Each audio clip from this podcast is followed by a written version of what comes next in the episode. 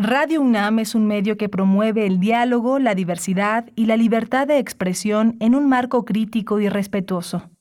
Los comentarios expresados a lo largo de su programación reflejan la opinión de quien los emite, mas no de la radiodifusora.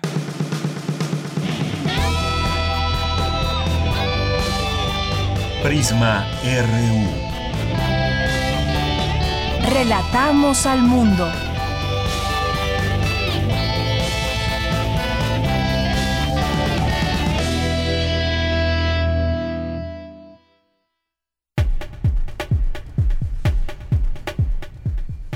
Muy buenas tardes, gracias por acompañarnos en este viernes, ya fin de semana, iniciando el fin de semana para romper con la rutina. Y aquí le acompañamos para que se vaya el fin de semana muy bien informado. Así que quédese aquí en esta sintonía de Radio UNAM, programa Prisma RU eh, y nos encuentran las frecuencias 860 de AM y 96.1 de FM. Saludos a quienes nos escuchan a través de www.radio.unam.mx. Siempre un placer saber desde dónde nos sintonizan, así que háganse presente, lo pueden hacer, háganse presente lo pueden hacer a través de redes sociales, arroba PrismaRU, Twitter y Facebook Prisma RU. Y estamos atentos a todos sus comentarios y preguntas que puedan surgir sobre los temas que tocamos en este espacio, como el día de hoy que vamos a platicar con la doctora Rocío Tirado Mendoza, que no, vamos a conversar con ella sobre pues eh, la vacunación, ya ahora que comenzó la vacunación contra la influenza, hay que saber que no hay ningún riesgo de vacunarse al mismo tiempo de influenza o COVID eh, y COVID-19. Eh, aquí viertan todas sus preguntas, dudas que tengan, que le podamos hacer a la doctora, porque hay importantes momentos también y que debemos de estar bien informados, porque el día de mañana se llevará a cabo una vacunación para todos los rezagados, así que pues como ya también comenzó esta vacunación contra la influenza, es importante que tengan en cuenta estas informaciones que tendremos con la doctora Rocío Tirado. Así que quédese con nosotros y como les digo, manden sus preguntas de una vez. También tendremos próximamente el llamado Buen Fin. Eh, es un intento por reactivar la economía y desafortunadamente pues muchas personas también se endrogan con eh, las tarjetas de crédito y demás. Vamos a platicar sobre este tema. Sí, por una parte la importancia que hay de reactivar la economía, pero por otra también pues que hay que tener mucho cuidado, hay que sacar bien las cuentas. Vamos a conversar con el doctor César Armando Salazar López del Instituto de Investigaciones Económicas quien es especialista en crecimiento económico y distribución factorial del ingreso.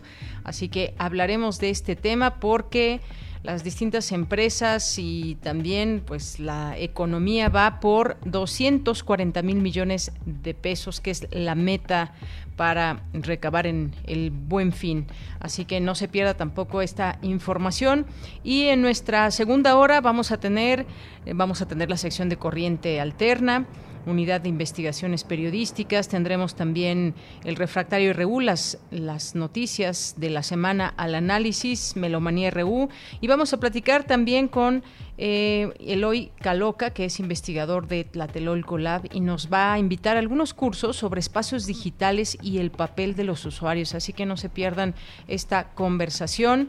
Iniciamos a esta hora, una con siete minutos. Saludos allá en cabina, Arturo González en los controles técnicos, Daniel Olivares en la producción, Denis Licea en la asistencia de producción y aquí en, en los micrófonos les saluda con mucho gusto de Yanira Morán. Bien, pues desde aquí Relatamos al mundo.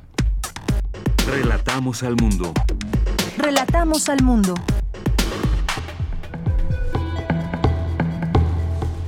Y en resumen, en este 5 de noviembre, en la información universitaria, se requiere una reforma fiscal sustantiva para atender la desigualdad económica profundizada por la pandemia, aseguró el director de la Facultad de Economía, Eduardo Vega, al iniciar el seminario Impactos y desafíos de la pandemia en la economía mexicana.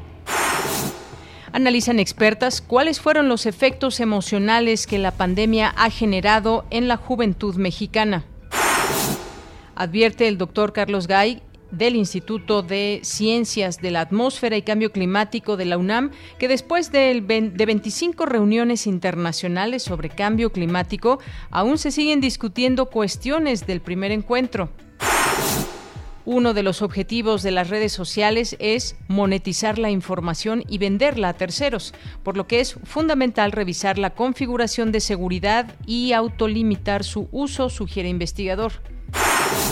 En la información nacional, el presidente del Poder Judicial de la Federación, Arturo Saldívar, llamó a poner en marcha una gran reforma de la justicia local. Escuchemos es importante reflexionar sobre la necesidad de una gran reforma de la justicia local, con autocrítica, con realismo y con seriedad. Tenemos una justicia local muy dispareja, no solo que trata de manera distinta a las personas que están en condiciones de vulnerabilidad económica o de otro tipo, sino entre los mismos estados hay diferencia de la calidad de justicia que se presta. Y es esta justicia la que llega de primera mano al ciudadano, la que lastima, la que ofende, pero la que es al final del día la primera esperanza de la gente. Un mejor país, una mejor justicia pasa necesariamente por los tribunales locales, pasa necesariamente por la justicia local. Bien, pues ahí las palabras que escuchamos eh, sobre este tema del presidente del Poder Judicial de la Federación. Y en más temas, la Ciudad de México se mantendrá en semáforo verde. Escuchemos a Eduardo Clark, director de la Agencia Digital de Innovación Pública. Esta semana continuamos por cuarta semana consecutiva en la Ciudad de México en semáforo verde, derivado de las notificaciones que recibimos todos los días del Gobierno de México. Estamos en 3.5 puntos en los indicadores, entonces estamos en los puntos, en el puntaje más bajo que hemos tenido desde que el semáforo existe en la Ciudad de México. En términos de hospitalizados, estamos al día de hoy en el Valle de México en 788 hospitalizados en todos los hospitales públicos y privados que reportan eh, atención a COVID. Esto ya es prácticamente el mínimo histórico que hemos tenido desde que comenzó el decremento de la primera ola. El mínimo histórico que tuvimos fue 761 el día 13 de junio, entonces estamos prácticamente ahí ya en los mínimos históricos también de ocupación hospitalaria. Mismo caso para la Ciudad de México, donde al día de ayer en la noche estábamos a 588 hospitalizados en total, 14 arriba del mínimo histórico de la pandemia, que en este caso también fue el 13 de junio, entonces ya es inminente con esta tendencia que traemos pasar a los menores niveles de ocupación hospitalaria que hemos tenido desde principios del mes de abril del año 2020, cuando inició la pandemia. Esa es una buena noticia.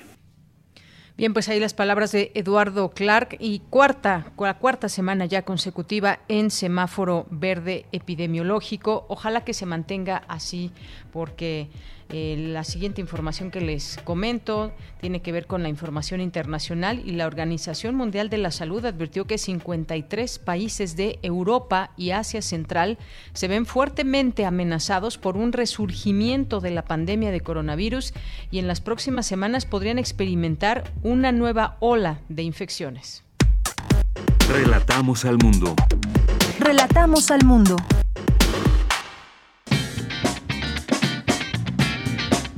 Hoy en la UNAM, ¿qué hacer y a dónde ir? Recuerda que todos los viernes tienes una cita con la serie Miocardio, la génesis del sonido, que lleva a la audiencia el origen, historia, actualidad y exponentes de la música popular alrededor del mundo, ofreciendo un momento de distensión y apreciación de la música, una atmósfera sensorial para la comunidad radio escucha, con el fin de difundir la riqueza musical popular que existe en el planeta y dar voz a sus creadores. En el programa de hoy, Miocardio, la génesis del sonido, dedica su emisión al cantante Markle. Sintoniza hoy nuestras frecuencias 96.1 de FM y 860 de AM en punto de las 18.15 horas y en su retransmisión los domingos a las 14.30 horas. Este fin de semana culmina el ciclo de cine Homenaje a Felipe Casals, organizado por la Filmoteca de la UNAM. Podrás disfrutar de las cintas Kino, Bajo la Metralla, El Año de la Peste, Su Alteza Serenísima, entre otros clásicos del cine mexicano, dirigidos por Felipe Casals. Consulta los horarios de las funciones en www.filmoteca.unam.mx.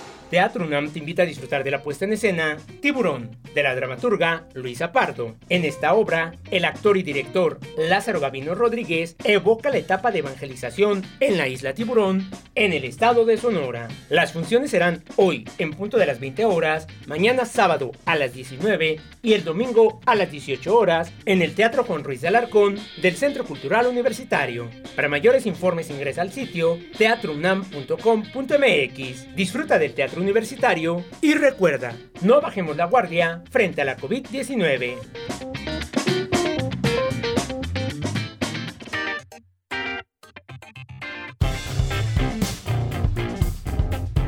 Campus RU. Bien, pues entramos a nuestro campus universitario. Hoy viernes 5 de noviembre me enlazo con Dulce García, destaca experto que después de 25 reuniones sobre el cambio climático, aún se siguen discutiendo las cuestiones de la primera reunión. Adelante, Dulce, muy buenas tardes. Así es, Deyanira, muy buenas tardes a ti al auditorio. Deyanira, el planeta y la humanidad enfrentan una emergencia climática, por lo cual en estos días, como bien lo menciona, se lleva a cabo la reunión más importante en el tema de cambio climático, que es la COP26, en la cual se reúnen jefes de Estado, académicos y sociedad civil para proponer estrategias que hagan frente a este cambio climático. La pandemia de COVID-19 puso en evidencia que la humanidad no está preparada para enfrentar este tipo de emergencias pero aún así se lograron desarrollar las vacunas contra este virus. Sin embargo, en el caso del cambio climático, desde hace varios años los científicos han llamado a enfrentar la situación y no se les ha hecho mucho caso. Para la doctora Graciela Raga, quien es académica del Instituto de Ciencias de la Atmósfera y Cambio Climático de la UNAM, si los países no adoptan medidas más fuertes contra el cambio climático, no se logrará, por ejemplo, mantener la meta del aumento de la temperatura promedio global en menos de dos grados.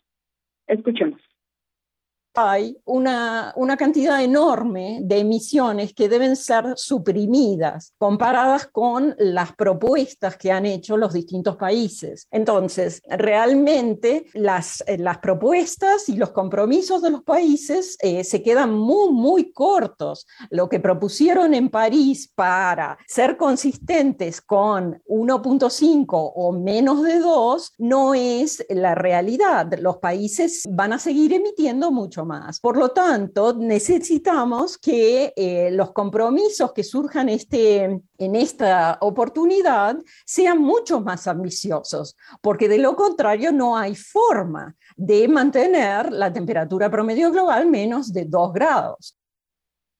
Y bueno, Deyanira, por su parte, el doctor Carlos Gay García, quien es también académico del Instituto de Investigaciones de la Atmósfera y Cambio Climático de la UNAM, Asegura que después de 25 reuniones, como tú lo comentabas en un inicio, se siguen discutiendo los temas que se empezaron a discutir en la COP1. Escuchemos por qué lo que nos ha ido ocurriendo es que lo que se preveía que iba a ocurrir, pues había mucha gente que no se lo creía, había mucha oposición ya a empezar a tomar acciones, porque eso era la idea de la COP. La idea de la Convención Marco era lograr que los países del mundo se acordaran, empezar a tomar acciones ante las perspectivas que se estaban esto, viendo. Los científicos sobre el cambio climático han estado diciendo este tipo de cosas desde incluso antes, o sea, de lo que iba a ocurrir con un exceso de dióxido de carbono en la atmósfera, el calentamiento, la alteración de los balances hidrológicos, esto, los eventos eh, extremos, todo esto lo sabemos desde hace 25 COPs. Y el punto es que nos ponemos en la crisis pues 25 años después o 26 años después, porque en realidad ahora todo aquello que estábamos diciendo que iba a ocurrir está ocurriendo.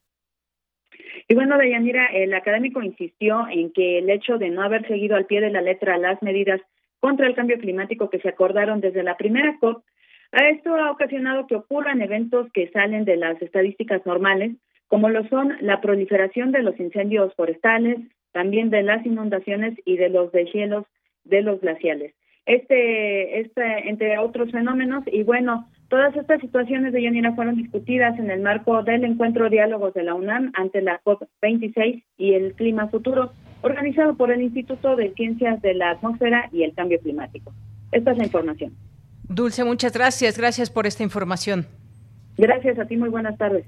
Muy buenas tardes. Pues todavía continuará varios días esta COP26. Seguiremos hablando en estos espacios de ello. Por lo pronto, pues hoy distintos encabezados hablan de que China, Estados Unidos, India y Australia no firman un pacto clave en Glasgow, sacan la vuelta al tema de reducir el uso del carbón en actividades industriales.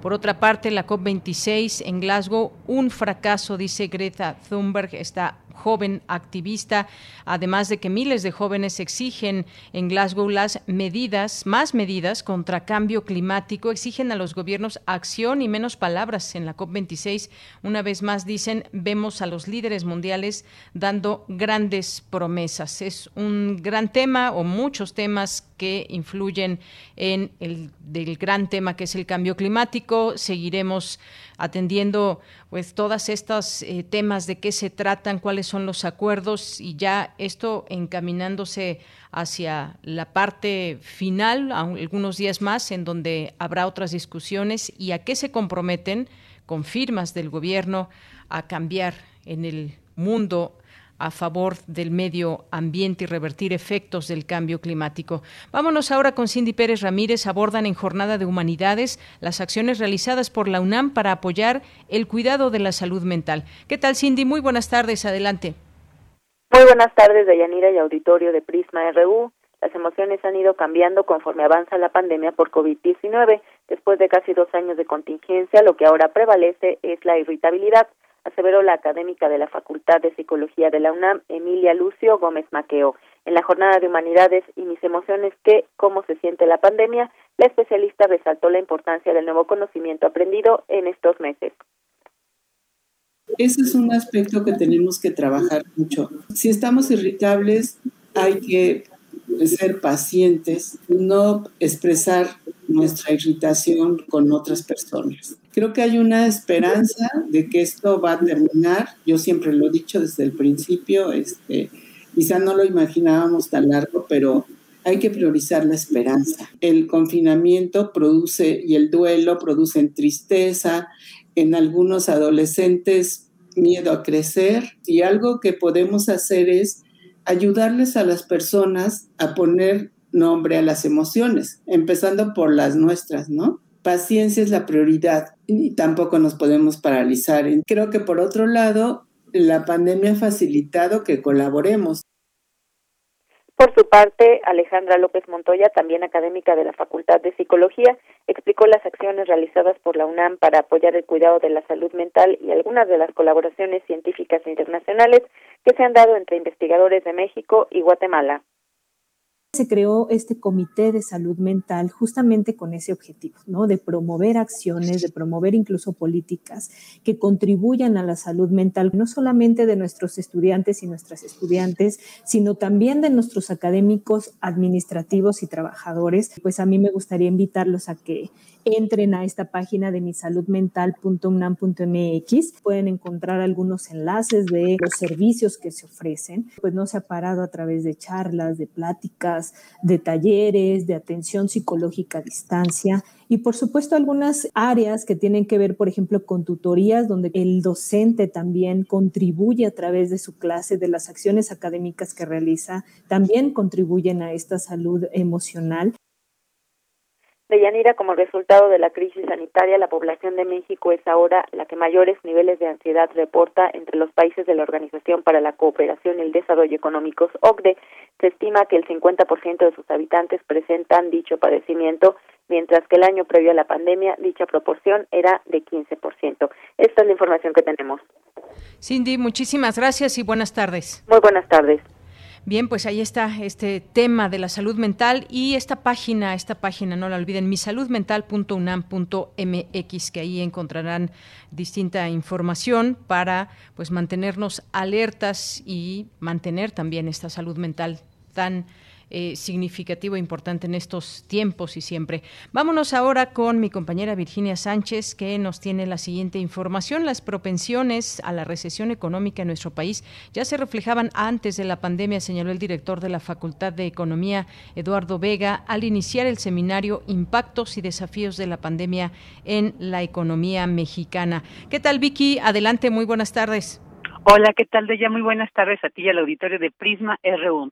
Hacia el tercer trimestre del 2016, los registros de inversión directa en México venían teniendo tasas de crecimiento desaceleradas y en el segundo trimestre de 2018 el nivel agregado del consumo también decreció. Por lo tanto, las propensiones recesivas en México ya eran previas de manera muy significativa a la pandemia. Sin embargo, nadie duda que las políticas imprescindibles de resguardo domiciliario y de paralización inducidas de las actividades económicas para tratar de evitar contagios masivos profundizó dicha recesión. Así lo señaló Eduardo Vega, director de la Facultad de Economía de la UNAM, al iniciar el seminario Impactos y Desafíos de la Pandemia en la Economía Mexicana, organizado por la División de Estudios de Posgrado de esta facultad. Escuchemos aunque lo hicimos muchísimos y de súbito a partir de la segunda quincena, de hecho la última semana de marzo del año pasado hacia acá, eh, aunque lo hicimos muchísimos de manera súbita, ese resguardo domiciliario, no todos logramos realizarlo con empleo, con remuneraciones, con seguridad laboral, con enganche en los procesos de trabajo y las actividades económicas que, como sabemos, pues se paralizaron de manera también súbita.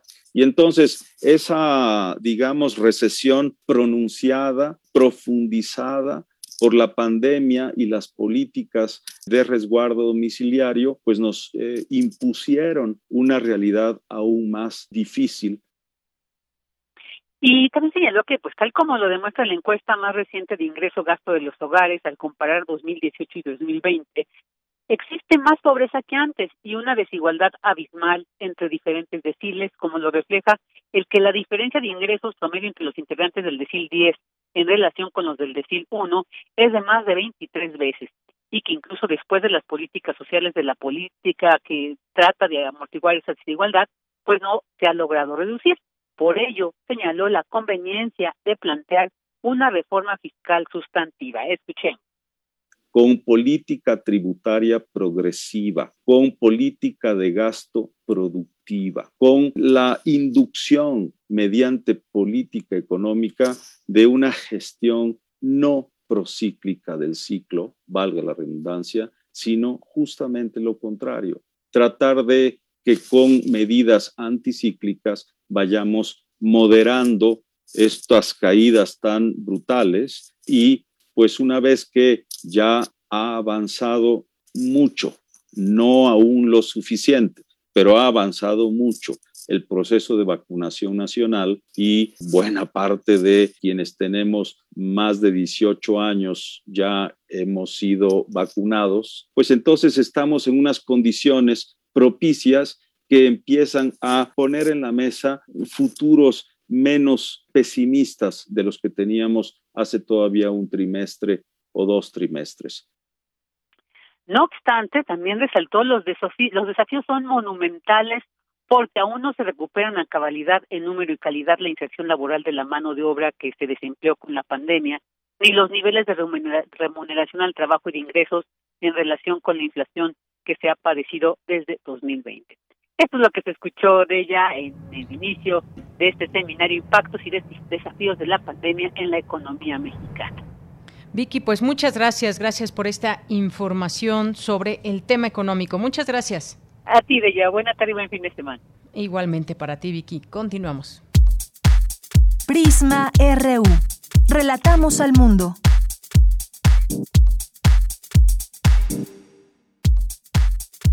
Tu opinión es muy importante. Escríbenos al correo electrónico prisma.radiounam@gmail.com.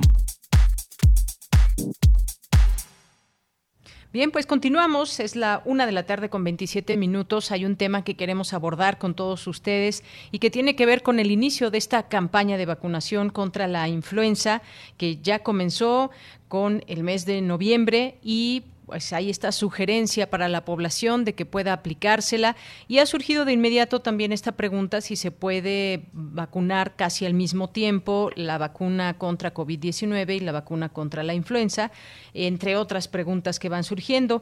Hemos invitado ya a la doctora Rocío Tirado Mendoza, académica del Departamento de Microbiología y Parasitología de la Facultad de Medicina de la UNAM, quien ya nos acompaña vía telefónica. Doctora, bienvenida, muy buenas tardes. Muy buenas tardes, al contrario, muchísimas gracias por la invitación. Pues doctora, empiezo con esta primera pregunta. ¿Qué riesgos o no riesgos hay al vacunarse contra la influenza y con pues quizás un día de diferencia o el mismo día contra la COVID-19? Eh, pues muchas gracias por la pregunta. Sí, me supongo que es una preocupación generalizada, pero sin lugar a dudas es importante llevar a cabo eh, la vacunación contra el virus de influenza si bien es cierto, los reportes nos señalan, no solo en México, sino a nivel mundial, que el número de casos ha disminuido significativamente, esto no significa que podamos estar en riesgo de contraer la enfermedad.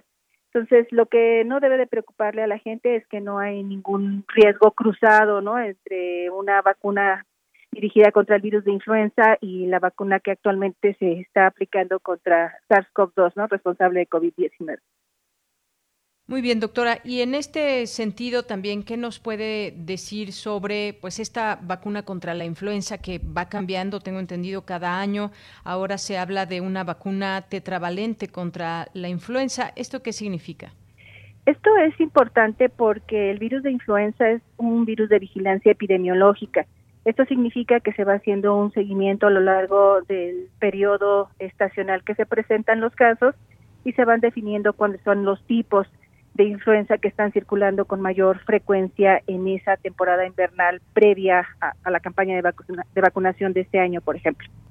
Entonces ya se tiene cuáles están circulando más frecuentemente, se identificaron y entonces la siguiente eh, vacuna para el siguiente periodo eh, estacional pues ya contempla aquellas que estuvieron circulando con mayor frecuencia y son las que se utilizan para, para la vacuna. Gracias, doctora. Y es decir que hay distintos tipos de virus eh, de influenza y esta vacuna que nos podemos aplicar nos protege contra estos, estos diferentes virus. Bueno, nos protege justo contra los que circulan con mayor frecuencia, ¿no? Que en este caso siempre incluyen eh, el H1N1 del 2009, H3N2 y al menos uno de influenza B y obviamente están dirigidos contra estos que están circulando más frecuentemente con la intención obvia de conferir protección a la población que puede estar en, riesgo ¿no? de contagio. Ahora bien, doctora, ¿dónde se pueden vacunar las personas que nos estén escuchando, la población en general? Nos han hecho llegar esta pregunta, ¿dónde se ubican estos distintos módulos de vacunación?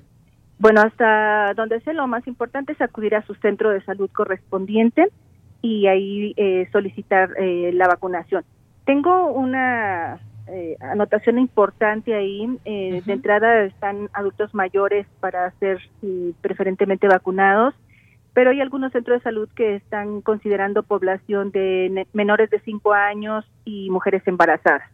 En caso de que el centro de salud al que acudan tenga esta restricción, pues deberán buscar otro más cercano para que sean considerados, ¿no? Porque hay algunos que están poniendo este tipo de restricción. Entonces, para que la gente no se quede sin, sin su vacuna y, por supuesto, no hay ninguna interferencia con la de SARS-CoV-2. Son dos vacunas completamente diferentes contra dos virus completamente distintos.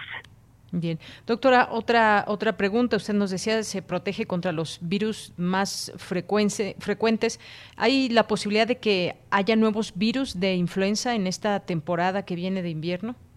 Eh, pues eso es muy probable, ¿no? Eh, al igual que sucede con SARS-CoV-2, que la gente ha escuchado mucho la aparición de variantes asociadas a mutación, virus de influenza es un virus con una característica muy similar, inclusive mayor de mutación. Esto sin duda nos pone eh, la posibilidad de, mutaciones que a lo mejor no son tan relevantes como para que aparezca un nuevo tipo. Sin embargo, la posibilidad eh, siempre está abierta, ¿no? pero esta vigilancia epidemiológica permite ir evaluando cuáles son los más frecuentes, los que se presentan en mayor cantidad en la población y contra ellos está dirigida la, vacuna. Sin dejar de lado la posibilidad, ¿existe? Siempre sí, por supuesto.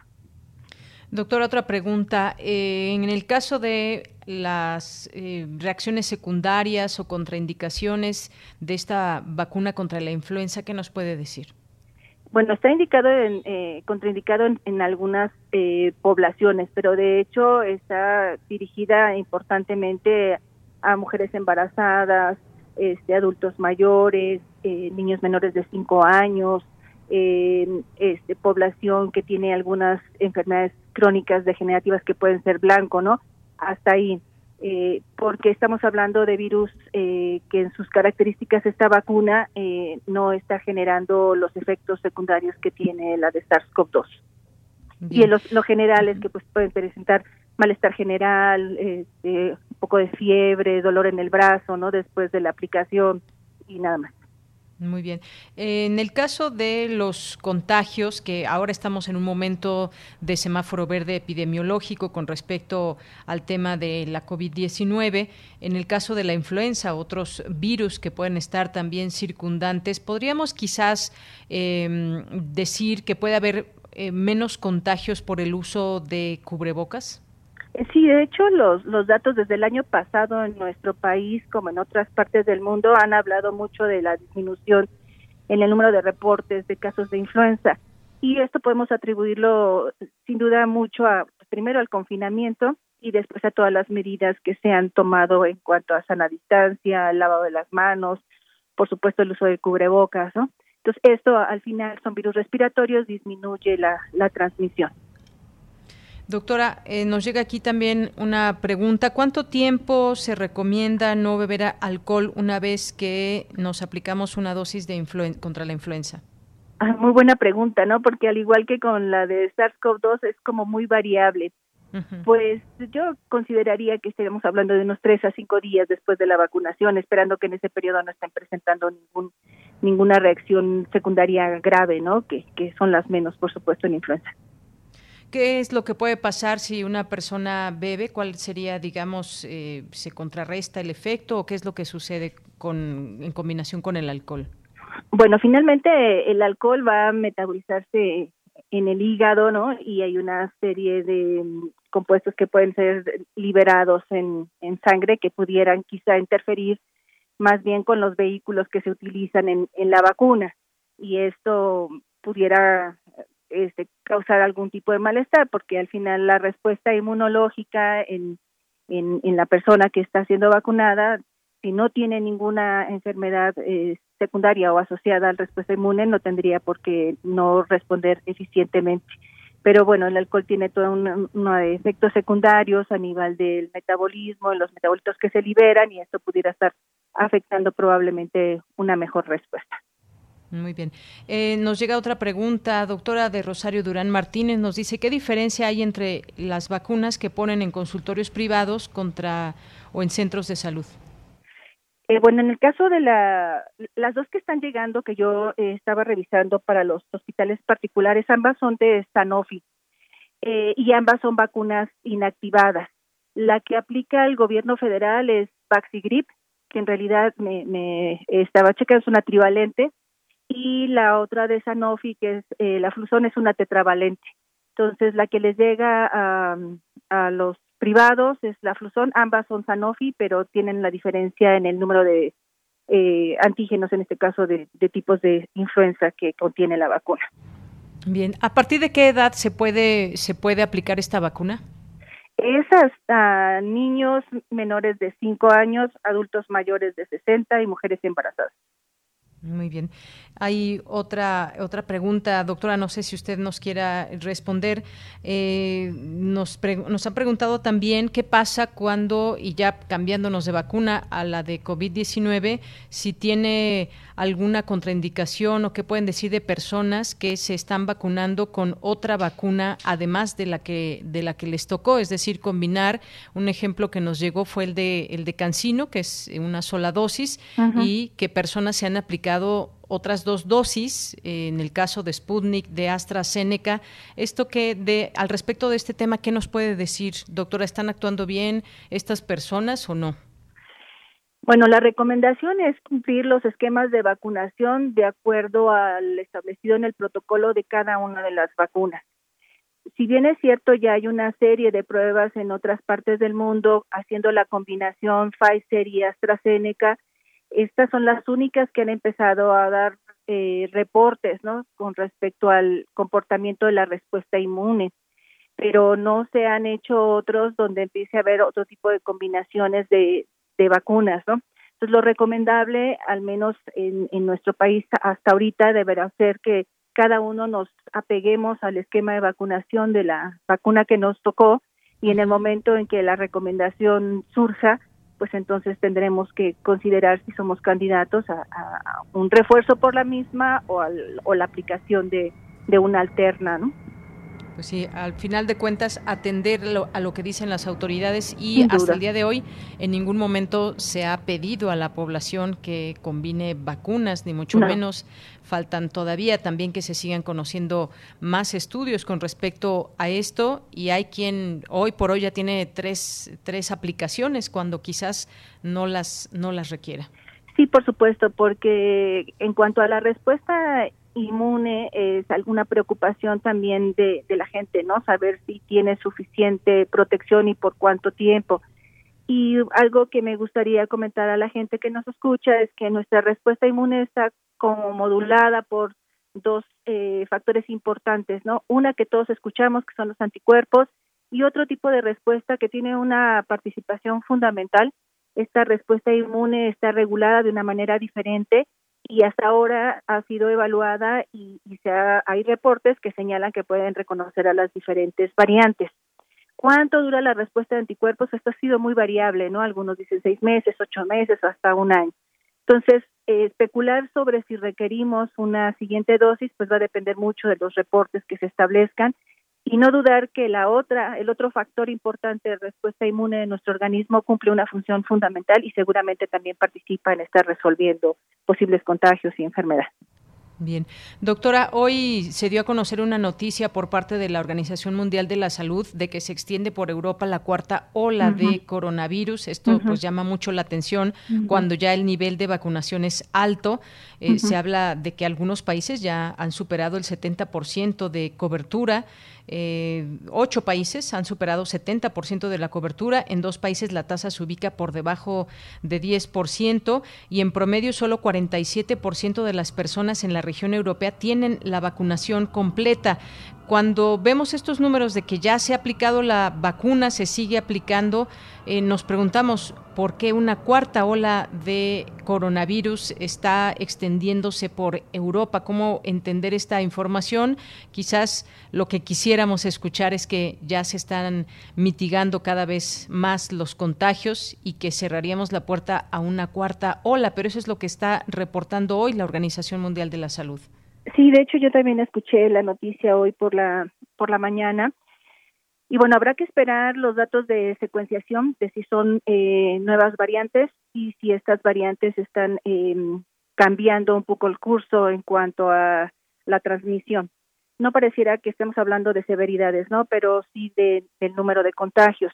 Entonces habrá que esperar si hay cambios significativos en las variantes que circulan y lo que debemos poner atención es que siempre existe una población susceptible.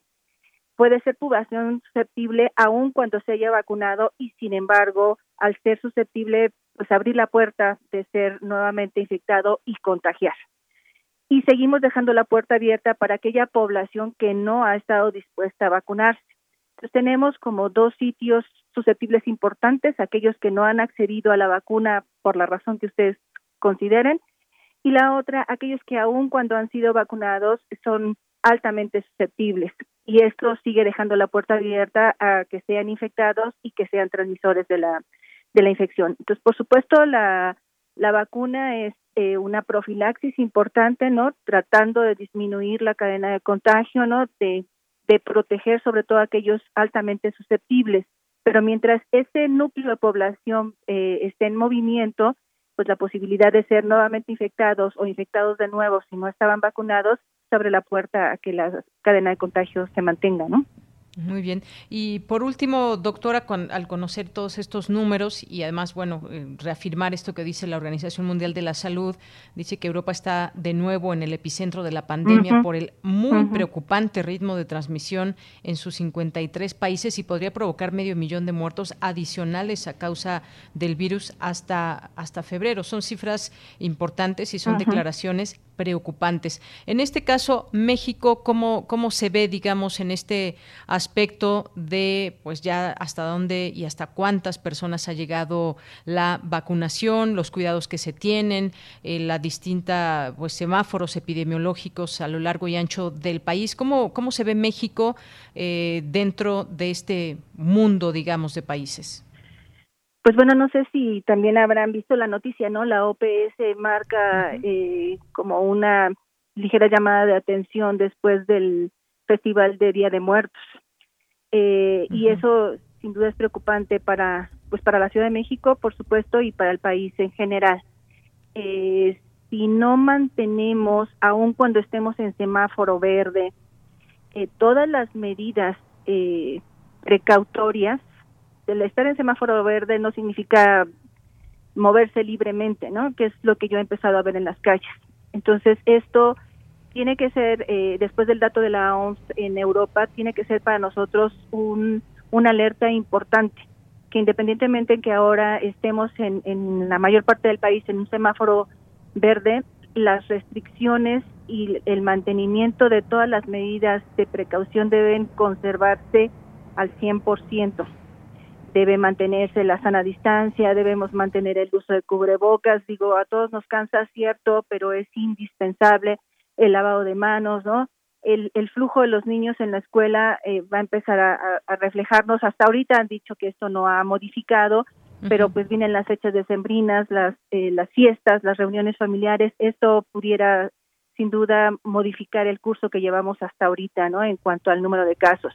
Pues yo creo que, que, hay que estar muy atentos a esta alerta de lo que sucede en Europa, porque finalmente después de Europa ha brincado hacia América. Entonces hay que estar muy, muy al pendiente y nosotros no podemos eh, mantenernos con la guardia baja. ¿no? Muy bien. Bueno, pues doctora, le agradezco mucho estos minutos aquí en Prisma RU. Siempre importante conocer de primera mano recomendaciones y todo lo que está pasando en nuestro país y el mundo. Ahora ya también con esta campaña de vacunación contra la influenza. Muchas gracias, doctora. No, de que al contrario, espero haber sido de ayuda. Claro que sí. Hasta luego, un abrazo. Bien, gracias a ustedes, hasta luego. Hasta luego. Fue la doctora Rocío Tirado Mendoza, académica del Departamento de Microbiología y Parasitología de la Facultad de Medicina de la UNAM. Continuamos. Prisma RU. Relatamos al mundo.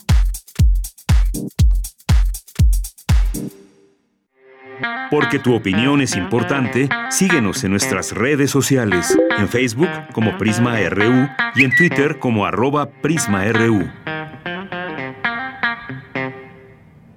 Continuamos, es la una de la tarde con 46 minutos. Del 10 al 16 de noviembre se llevará a cabo el llamado Buen Fin.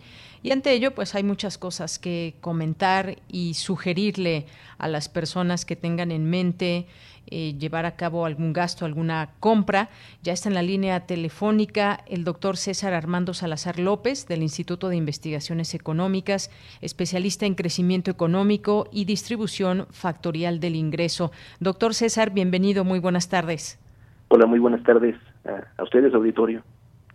Pues muchas gracias por estar con nosotros. Hay algunas preguntas que quisiéramos que nos conteste y sobre todo quizás emitir algunas sugerencias para todas aquellas y aquellos que nos estén escuchando y que tengan en mente el buen fin para hacer algún tipo de compra. Sabemos que se ofertan muchísimos, muchísimos eh, productos, pero sobre todo hay que hacernos quizás algunas preguntas antes de gastar, antes de endeudarnos. ¿Qué nos puede decir, doctor, respecto a esta posibilidad que hay de frente al buen fin?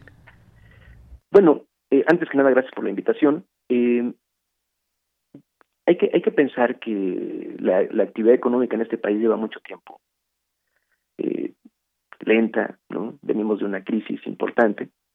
Y entonces eh, sí hay que ser muy, muy cuidadosos, muy racionales con los gastos de, de consumo que hacemos. ¿no? O sea, pensar que eh, no por el hecho de que una, mercancía en particular pueda tener un precio muy atractivo, tenga que comprarse a fuerza. ¿no? Creo que la, en, en primera, la primera instancia es decir, no compres algo que no necesites, que puede sonar eh, este, muy lógico, pero, pero hay que pensar que estamos en un sistema en el cual justamente es un sistema de intercambio, es un sistema de consumo, Entonces muchas empresas no tienen un, un, nivel de marketing en donde pues te generan la necesidad de tener algo. Entonces, en, primera instancia, ser, ser, hacer un, una reflexión sobre si voy a comprar algo, sobre todo este, en términos de, eh, no sé, por ejemplo, una televisión, una, una pantalla, una computadora, un celular, o sea, que efectivamente lo, lo necesite. Eso, eso, eso creo que es lo más, eh, lo más importante, que, que se haga un ejercicio eh, de introspección para que las cosas que se compren, pues de verdad tengan un sentido y no solamente comprar por comprar, ¿no? sobre todo cuando no tenemos los, los presupuestos ¿no? para, para hacerlo. Quien tenga el presupuesto y no tenga ningún problema en el mediano o corto plazo, pues es otra, es, es otra historia. Pero en este país sí hay que, me, parece que en general debemos pensar las decisiones de compra que, que, que hacemos. Bien, pues es que a veces, a veces muchas personas se dejan, se dejan embaucar, digamos, por este furor de las compras y, y, a veces, hay que decirlo, supuestos descuentazos que pues ya se ha visto en otras ediciones del Buen Fin, que no, no siempre son las rebajas que se esperan o las que dicen ser. Eso también hay que tomarlo en cuenta. Estamos ya de cara al fin de año y pues hay que pensar también cómo queremos iniciar enero, esa cuesta de enero, si con muchas deudas o quizás pues solamente con lo necesario. Eh, vamos a ver cuál es esta derrama económica. Se esperan ventas por 240 mil millones de pesos, eh, casi pues la misma cantidad que se obtuvo el año pasado. Eso lo veremos también y no hay que perder de vista también que muchas personas apenas van recuperándose o van buscando un nuevo empleo luego de todo esto que ha pasado y que sigue pasando, que es la, la pandemia. La reactivación económica se ha dado de una manera paulatina y hay que tomar en cuenta todas estas cosas. ¿Qué nos dice, por ejemplo, del uso de las tarjetas de crédito que a veces pues ya están al tope, algunas personas pues ya les comieron los intereses. ¿Qué nos puede decir del uso de las tarjetas de crédito, doctor? Bueno, el, el uso de la tarjeta de crédito eh, no es tan generalizado en esta etapa del, buen fin. Este, revisando las estadísticas, eh, un porcentaje muy importante, un poco más de la mitad de las transacciones que se hacen en el buen fin, eh, son pagadas en, en, o en efectivo o con tarjeta de débito. Lo cual habla también en términos de el tipo de, productos que se están comprando, no, no un bien duradero, un bien que puede tener un precio mucho mayor, no como una pantalla, una computadora.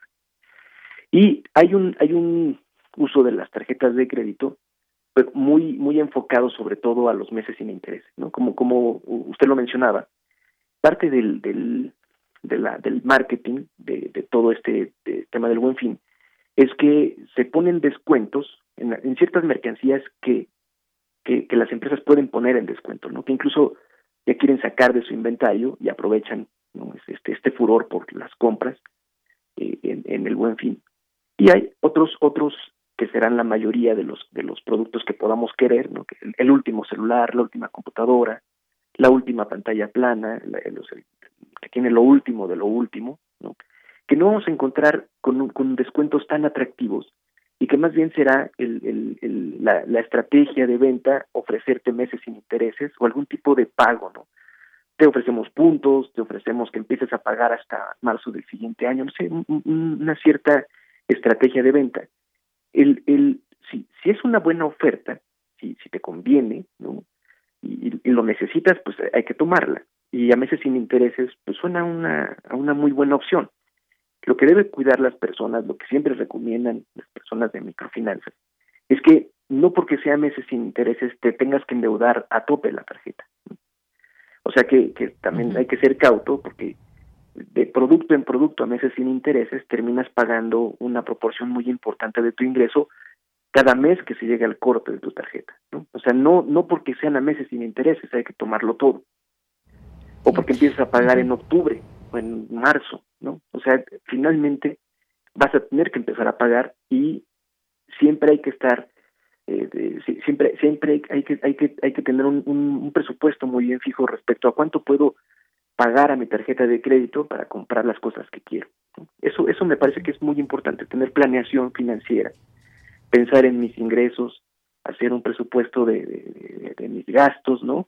Y, y pues poder también dejar, este, que, que no, no dejar que, que las tarjetas de crédito, que los instrumentos financieros nos asfixien. O sea, al contrario, si vas a comprar un producto, que sea para que te genere una satisfacción, no para que después te genere la angustia de no poderlo pagar. Efectivamente, doctor, y también, bueno, pues no hay que satanizar este, este buen fin. Habrá quien haya encontrado eh, buenas oportunidades de compra, hay quien prefiere no hacerlo. El caso es que, pues todos estos días de buen fin se ofertarán distintos productos y, pues bueno, siempre vemos como desde que existe el buen fin, año tras año, que los electrónicos como pantallas, computadoras, celulares, es lo que más, es lo que más se vende y es además lo más caro, doctor. Sí, sí, sí, sí. Eh, yo creo que se abre en, esta etapa del buen fin, se abre como esta ventana para los regalos de Navidad, ¿no? Siempre, siempre el, dar un obsequio me parece que es algo muy gratificante y las personas comienzan a buscar esos detalles. pero también, ¿no? Este, pues viene el, el hecho de que hay un efecto de que viene el aguinaldo, ¿no? De que viene una etapa de, de mayor actividad, ¿no? De, y también pues las personas eh, digamos quieren tener los productos más recientes. Entonces lo, lo, que más lo que más se vende y obviamente lo que más cuesta y por eso se en términos del volumen de ventas es lo que absorbe pues son todos estos estos productos que, que, además es como mantenernos al día no parecería que si no tenemos el, el último celular pues estamos ya fuera de de moda. Fuera de la realidad, ¿no? este, sí, sí, eh, es, es un efecto del marketing muy interesante. Pero, o sea, digo, como, como, como bien lo, lo dice, o sea, no hay que satanizar porque finalmente estamos en un sistema que, es eso, es un sistema de intercambio y todos tenemos esa necesidad, ya sea creadas o no, pero, pero están allí, pero hay que ser responsables con las cosas que compramos. Yo creo que eso sí eh, eh, es, hay que decirlo. Como decía, para, para evitar este, malestares después malestares posteriores.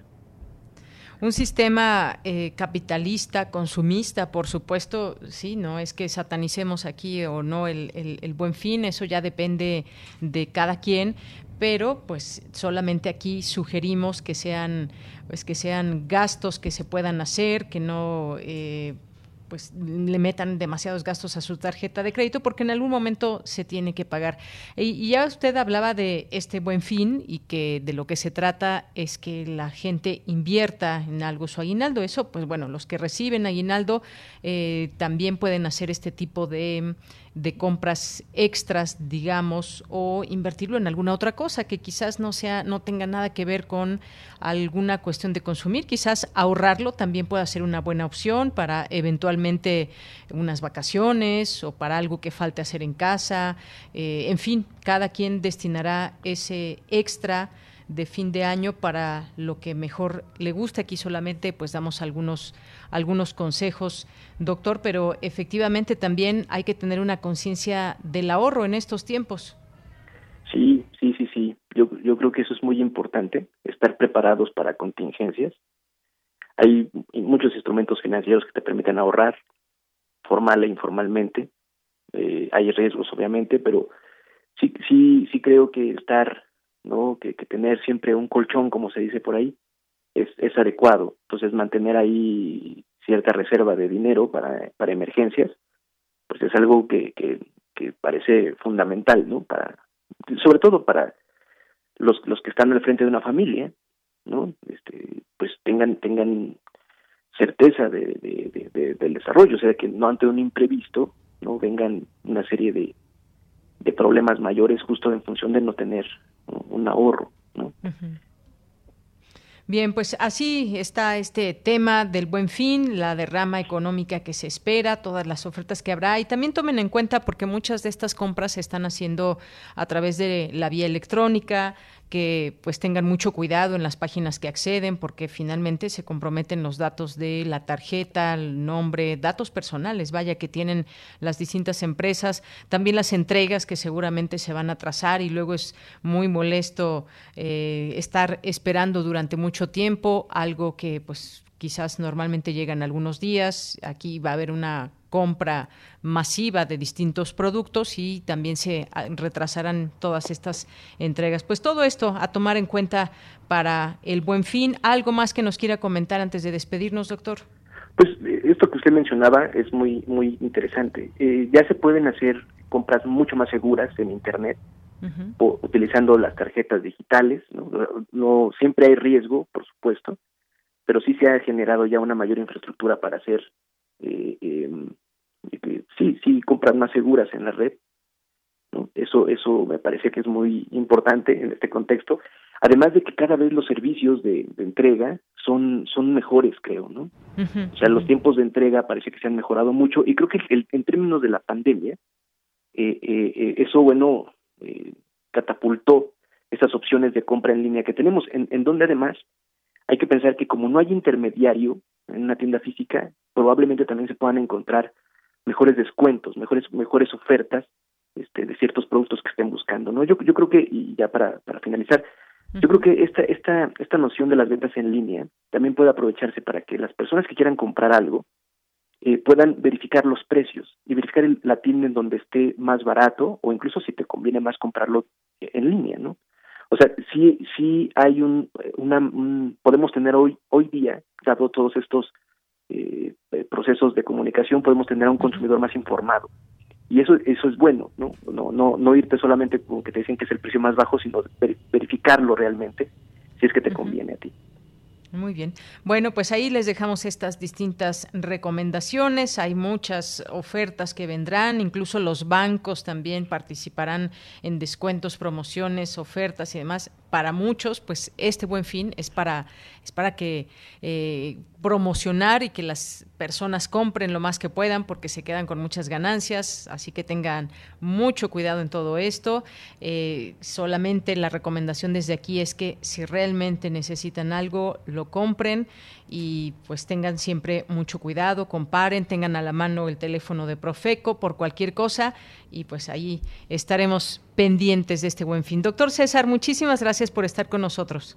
Al contrario, muchas gracias a ustedes y que tengan buen provecho. Igualmente, hasta luego, doctor. Hasta luego. Doctor César Armando Salazar López, del Instituto de Investigaciones Económicas, especialista en crecimiento económico y distribución factorial del ingreso. Vamos a hacer un corte, ya son las 2 de la tarde, regresamos a la segunda hora de Prisma RU.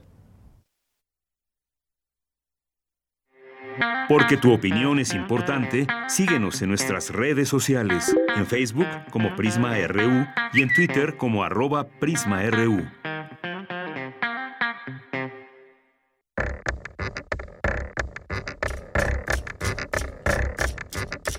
Descubre a la radio en imágenes e historias. Las historias de quienes hacemos juntos esta experiencia sonora. Busca a Radio UNAM en Instagram y haz clic con nosotros.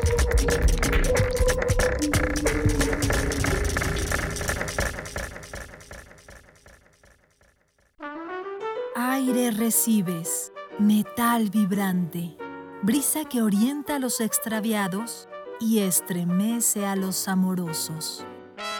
La música para trompeta, salsa, jazz, balada, está en Viento de bronce. Con Juan Arturo Brennan, lunes a viernes 6.40 de la mañana y 15 horas. Radio UNAM, experiencia sonora. El corazón es la caja de ritmos que orienta nuestro camino. Sigámoslo. Que la música sea su alimento. Miocardio, la génesis del sonido. Una transfusión sonora de Radio UNAM para tus oídos. Viernes, 18.15 horas. Retransmisión, domingos a las 14.30 horas. Radio UNAM, experiencia sonora.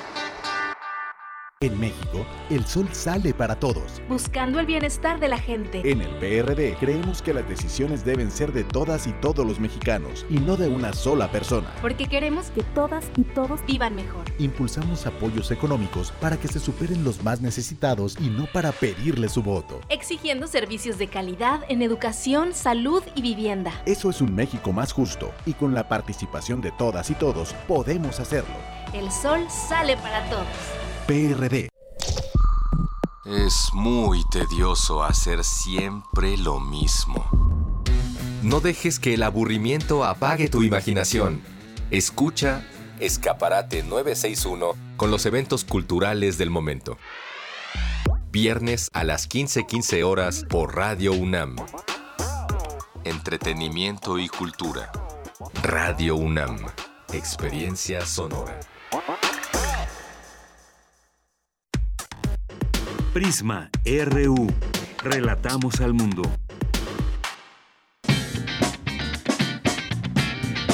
Mañana en la UNAM, ¿qué hacer y a dónde ir? Del archivo sonoro de Radio UNAM te presentamos Invasión Gerciana, serie dramatizada que adapta y actualiza de manera libre leyendas populares y relatos clásicos de la literatura del siglo XIX, centrados en los géneros de la fantasía, la ciencia ficción, la épica y el horror. Mañana sábado 6 de noviembre no te puedes perder el radiodrama Los problemas humanos, alegoría interplanetaria con colonos, novias de catálogo, androides moralistas y esclavos robots. Esta coproducción sonora entre Radio UNAM y el Fonca la podrás disfrutar mañana sábado 6 de noviembre en punto de las 20 horas por nuestras frecuencias 96.1 de FM, 860 de AM y en línea www.radio.unam.mx. Otra opción que no te puedes perder es la serie Violeta y Oro, todas las voces, coproducción entre Radio UNAM y la Coordinación para la Igualdad de Género de nuestra máxima casa de estudios, bajo la conducción de la doctora Sandra Lorenzano. Esta revista radiofónica busca generar diálogo, análisis y reflexión en torno a la perspectiva de género, las diversidades sexogenéricas y sus respectivos ecos en la cultura. En este programa convergen el espíritu crítico, la libertad de expresión, el rigor de la investigación, la creatividad del medio sonoro y la palanca transformadora de la Universidad Nacional. El programa del próximo domingo 7 de noviembre aborda el tema Antimonumentas. El arte y la cultura construyen espacios de resistencia y a la vez de diálogo. Eso muestran hoy las jóvenes en las calles, que con libertad y locura creativa siguen ocupando las ciudades, los pueblos, los hogares y por supuesto las ondas radiofónicas. La invitada será Lorena Wolfer, artista y activista cultural. Sintoniza nuestras frecuencias 96.1 de FM y 860 de AM el próximo domingo 7 de noviembre en punto de las 11 horas. Disfruta de nuestra programación sonora y recuerda, continuemos con las medidas sanitarias para evitar un contagio de COVID-19. Para Prisma RU, Daniel Olivares Aranda.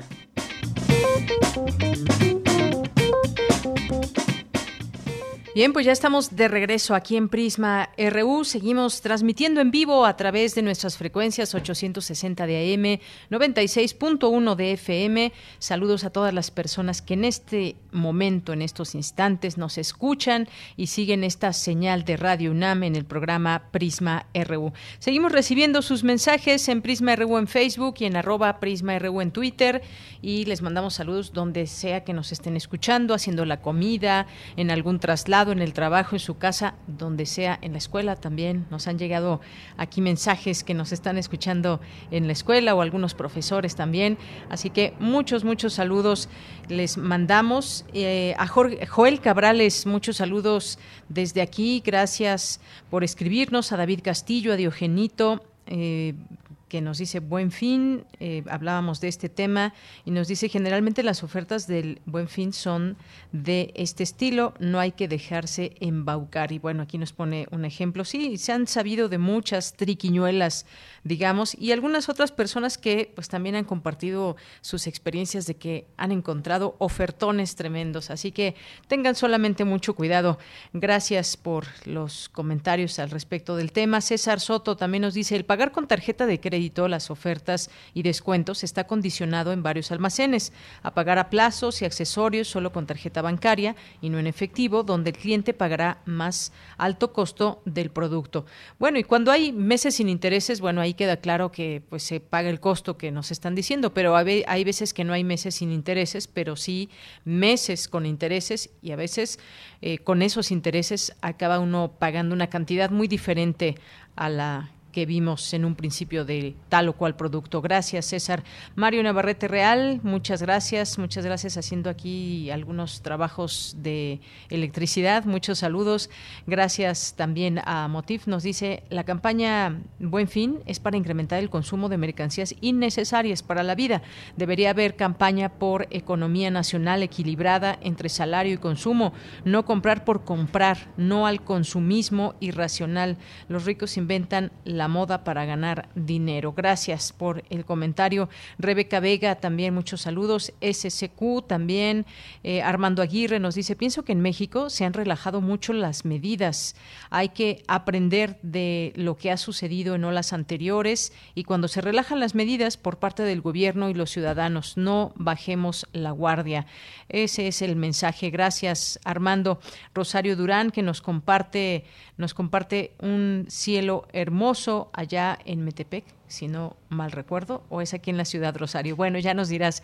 Armando también dice excelente información de la Facultad de Medicina que tuvimos hace un momento. Por cierto, sigan también esta cuenta de nuestra Facultad de Medicina, arroba FacMedicina UNAM, es la cuenta que pueden seguir y ahí también tener toda la información de primera mano. Eh, Motif también nos dice cuáles son los síntomas de la influenza o de COVID. La pregunta es que cuando apareció COVID no dijeron que los síntomas entre estos es fiebre, dolor de cabeza, tos. Con eh, la influenza, ¿cuáles son estos síntomas? Bueno, pues ya hemos platicado aquí de estos distintos síntomas y de pronto puede haber síntomas que son, son muy parecidos o iguales a los que se puede tener con otras enfermedades respiratorias, que no precisamente sea COVID-19. Para eso están las pruebas y para eso también está una atención de, eh, digamos, de, de primer momento. Al primer síntoma en estos momentos que vivimos es importante acudir al doctor para descartar en principio la posibilidad de COVID-19 o de la influenza. Gracias, Motif. Gracias a Flechador del Sol, a Rosario también. Muchas gracias por los comentarios. Gracias también aquí que nos escriben a nuestros amigos de Biblioteca F. Munam. Eh, gracias que están por aquí en este espacio informativo. Eh, también José Luis León, muchas gracias. Gracias también a Miss Darkside, a Mercedes de la Vega, Abel Fernández. Nos dice muy interesante la nota sobre la salud mental, pandemia aquí en Prisma RU. Gracias, Armando, que nos dice también, por otra parte, Armando, se fue rapidísimo la semana. Buen viernes, equipo de Prisma RU. Luis M. García, también le mandamos muchos saludos, imperdible invitación eh, del director artístico eh, hoy eh, a través de Melomanía con Dulce Huete. Efectivamente, gracias Luis M. García, Jean-François Charrier, David Castillo también, gracias a Javier Contreras, que en un momento estará por aquí con nosotros en Refractario RU. Guillermo Ávila, muchas gracias también. Gracias a Marco Fernández, a Chris Morris, a JC Cepeda, Jesús Abraham GH. Eh, a José Ramón Ramírez, Nancy Semger, Michelle Álvarez Moreno, y a todas las personas que se sumen en estas redes sociales. Carlos Ríos también por aquí presente nos escribe. Les mandamos a todos ustedes muchos saludos. Mayra Elizondo nos acaba de mandar un Twitter. Dice yo, yo solo mando besos y abrazos en este viernes. Muchos a Deyanira. Muchas gracias, Mayra. También de vuelta muchos abrazos para ti. Jorge Morán Guzmán nos dice la terquedad deriva en ceguera del entorno, mala visión del mundo.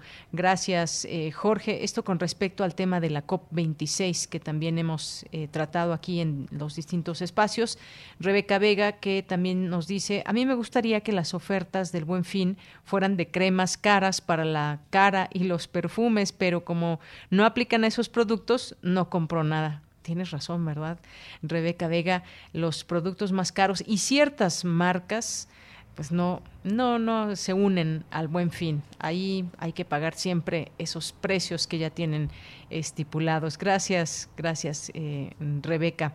Eduardo Mendoza también, muchas gracias a nuestros amigos del Instituto de Ingeniería de la UNAM por aquí presentes. Eh, Joel Cabrales, ya lo mencionábamos. Y bueno, pues nos vamos a la información. Tenemos que irnos a la información, monetizar la información y venderla a terceros. Objetivo de las redes sociales. Paren oreja la información con Cristina Godínez. Hola, ¿qué tal, Deyanira? Un saludo para ti y para el auditorio de Prisma RU. En nuestro país hay una población de 129.6 millones de personas y de estas 115.4 millones están conectadas a celulares, es decir, el 89.1%. Esto de acuerdo con un estudio de Carlos Adolfo Piña García, investigador de la Universidad Veracruzana. Los usuarios de Internet suman 92.01 millones con una incidencia de 71%, mientras que los activos en redes sociales son 100 millones con 72.2%, lo que significa que estamos mayoritariamente conectados a las redes. El también integrante del Laboratorio para el Análisis de Información Generada a través de redes sociales en Internet dijo que con la información que compartimos realizan perfiles a la medida, los mejoran con inteligencia artificial y venden la información a terceros. Es tan específica que garantiza 90% de ventas de los más diversos productos y servicios. Esto significa monetizar la información, significa que con esto ellos no solamente compran la plataforma, sino que compran toda la infraestructura, compran los mensajes, compran las imágenes de cada una de las personas que utilizan estas redes sociales. Y lo que puede estar pasando en tiempo real es que miles de millones de datos están pasando en el stream, es el flujo de información que tiene Internet.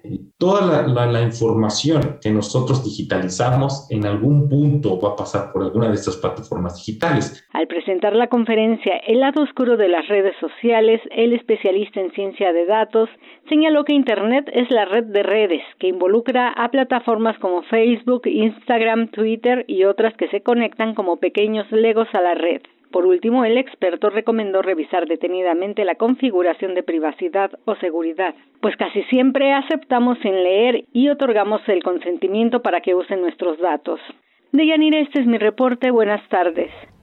Muchas gracias, gracias Cristina Godínez y estos temas que nos llegan a todos quienes utilizamos redes sociales, así que a poner atención en todo esto. Cindy Pérez Ramírez nos tiene la siguiente información. La última encuesta nacional de salud y nutrición reveló que la prevalencia de sobrepeso y obesidad en adultos mexicanos de 20 años y más es de 72%. Adelante, Cindy.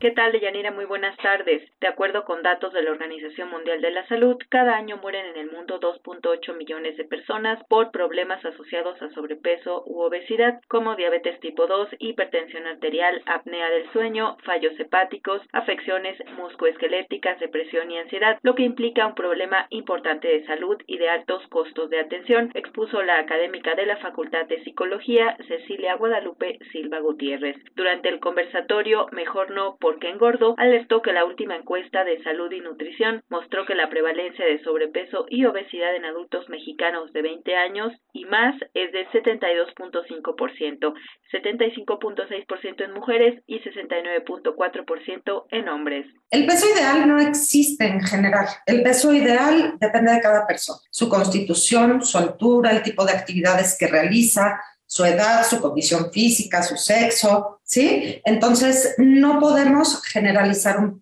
peso. A su vez, Andrea del Carmen Hernández López, licenciada en Nutrición y Bienestar Integral por el Tecnológico de Monterrey Campus, Ciudad de México, refirió que para mantener un peso saludable no es necesario hacer dietas restrictivas, ya que esto disminuye nuestro metabolismo y por lo tanto gastamos menos cantidad de calorías. La experta comentó que cada comida debe incluir los tres grupos principales de macronutrientes, proteínas, grasas y carbohidratos nuestra principal fuente de energía, aun cuando son satanizados. No hay alimentos buenos o malos. Los únicos alimentos malos son los podridos, los que por alguna alergia o intolerancia no los puedes consumir y te pueden ocasionar, pues sí, este, algo grave, ¿no? Incluso la muerte, o que por alguna comorbilidad sí hay que disminuirlos. La OMS reporta que hace 50 años era mayor la cantidad de individuos con bajo peso que aquellos con obesidad. De 1975 a la fecha, las personas con este padecimiento se han triplicado en el mundo y por tanto se le cataloga como una pandemia no infecciosa debido a que hoy consumimos una gran cantidad de alimentos ultraprocesados cargados en sal, azúcares y grasas, además del sedentarismo. Hasta aquí la información. Muy buenas tardes. Gracias, Cindy. Muy buenas tardes. Nos vamos ahora a la información internacional a través de Radio Francia.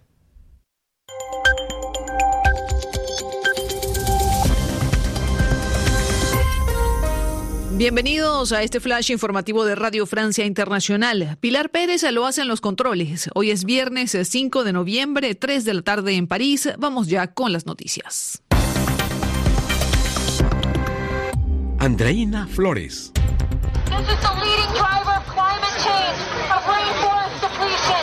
Escuchamos a miles de jóvenes activistas eh, que protestan hoy en Glasgow, Escocia, donde se desarrolla la COP26, la cumbre mundial sobre el cambio climático. Exigen a los jefes de Estado que asuman compromisos más importantes contra el calentamiento global y que realmente los cumplan en la práctica. Escuchemos a Brianna, joven de 24 años, manifestante de Nueva Zelanda.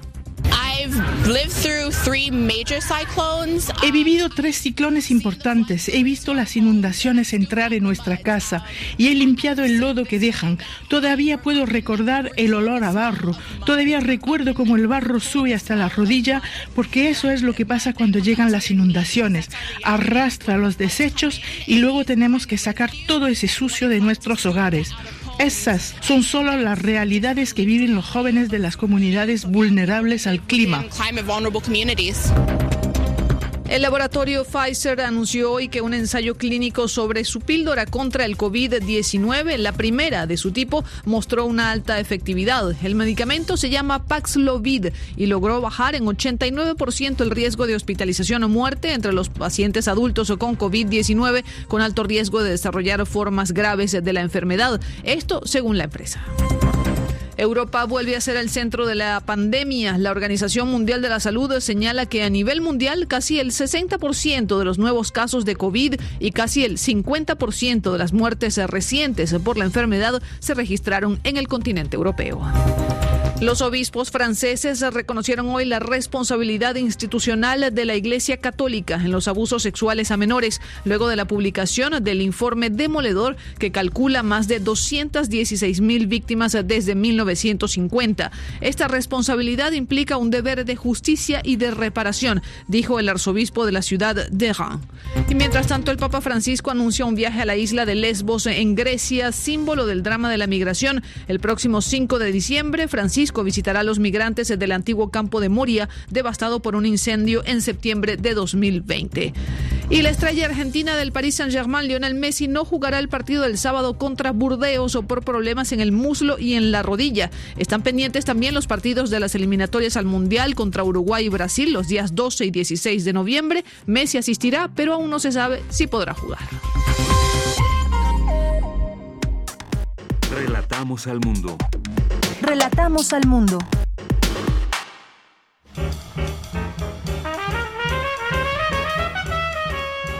Corriente Alterna. Periodismo veraz y responsable. Un espacio de la Coordinación de Difusión Cultural UNAM.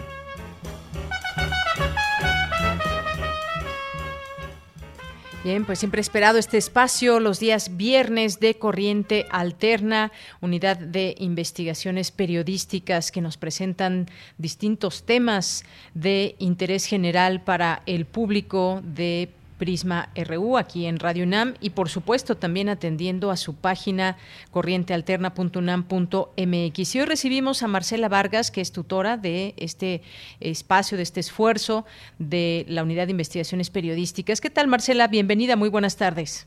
Hola, Deyanira, muchas gracias por este espacio, como siempre, qué gusto escucharte. Pues también a mí me da mucho gusto escucharte, Marcela. Cuéntanos qué vamos, qué nos van a presentar el día de hoy por parte de Corriente Alterna. Bueno, lo que van a escuchar hoy de nuestra parte es una cápsula sobre cocina canábica, un tema que, bueno, forma parte de esta serie de textos que hemos estado publicando sobre la cultura del cannabis en todo este contexto de su posible regulación. Y el reportaje que publicaremos el día de mañana habla precisamente sobre el tema de la gastronomía de cannabis. Y bueno, es un trabajo que hicimos en conjunto con Marta Montoya y Sara Alfi, dos estudiantes de esta generación de Corriente Alterna. Oye, pues qué tema, qué tema eh, que suena tan interesante el de la cocina canábica. Si te parece bien, vamos a escuchar esto que han preparado y regreso contigo. Claro que sí. Adelante.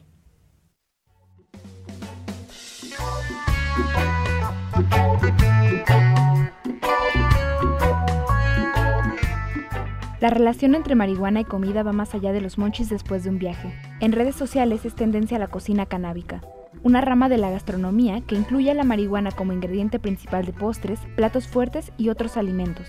La pandemia dejó en Instagram una considerable cantidad de emprendimientos de cocina canábica.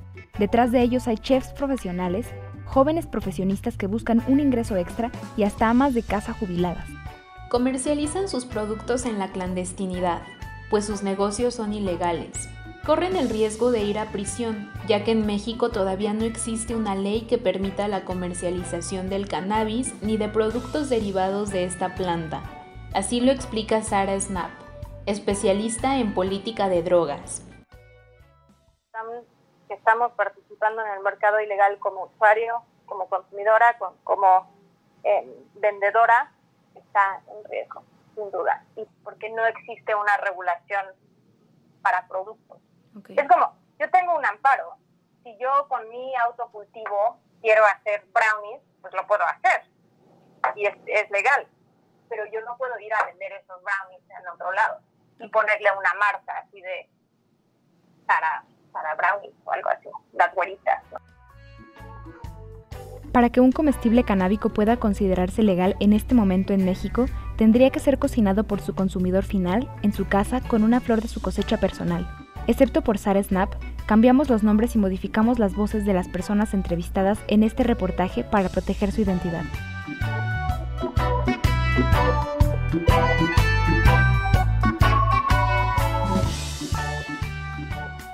Quienes comen alimentos canábicos cuentan que les dan una sensación de relajación en cuerpo y mente, pero en exceso también pueden generar ansiedad, pánico y estrés.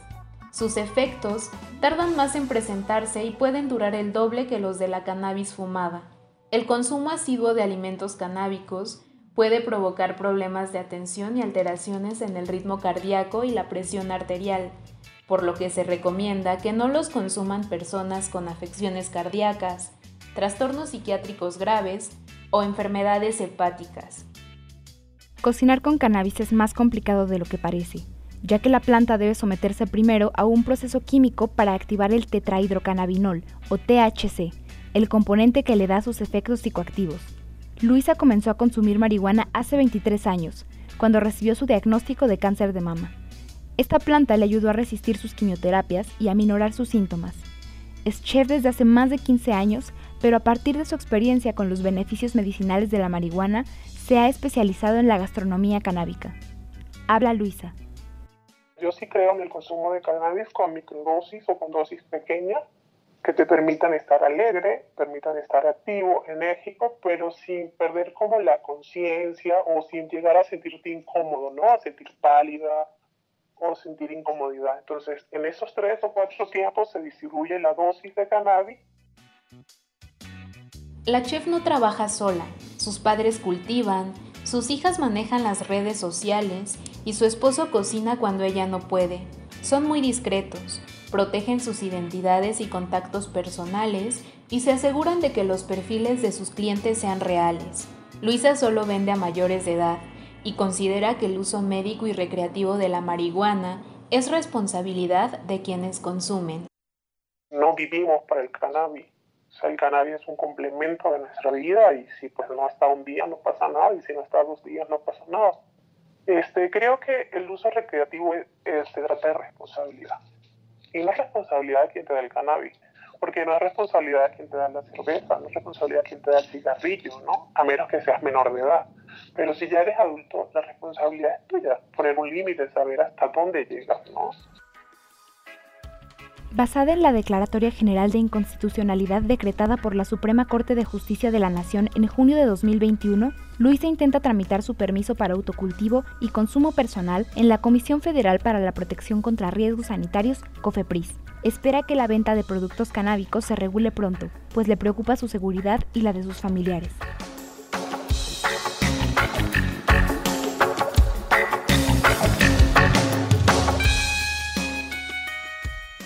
En abril de 2021, cuatro jóvenes de entre 18 y 29 años de edad fueron sentenciados a tres años de prisión en Hermosillo, Sonora, por fabricar brownies con marihuana y venderlos a través de redes sociales. La Fiscalía Estatal los procesó por delitos contra la salud en la modalidad de narcomenudeo por posesión de marihuana con fines de venta. La situación actual de la regulación del uso de cannabis en México no contempla la producción, comercialización y consumo de comestibles de marihuana ni el concepto de cocina canábica. La cocina canábica es una industria millonaria en los países donde su comercialización es legal. La falta de regulación en México para el mercado de comestibles canábicos existente pone en riesgo tanto a productores como a consumidores. De acuerdo con Sara Snap, la regulación de producción, empaque y distribución de estos comestibles le aseguraría al consumidor la calidad del alimento, así como la dosis de THC que comerá. Y si no lo contemplamos en una regulación, entonces vamos a seguir con un mercado ilegal, con un mercado donde no hay una buena dosificación y donde siga habiendo eh, pues ciertos riesgos en el consumo de ese tipo de, de comestibles, cuando sabemos que la repostería canábica o la comida canábica es una gran forma de consumir porque reduce el riesgo de, de fumar, eh, de tener humo en tus pulmones eh, y te permite poder pues, también dosificar eh, tu consumo de otra manera. Porque a la gente también les da mucho miedo esta idea de, de la comida em, canábica y creo que todavía nos falta pues entender que lo mejor para ese mercado sería la regulación, porque es ahí donde vas a poder tener una mejor dosificación eh, para que no haya ese miedo o estas donde comes demasiado.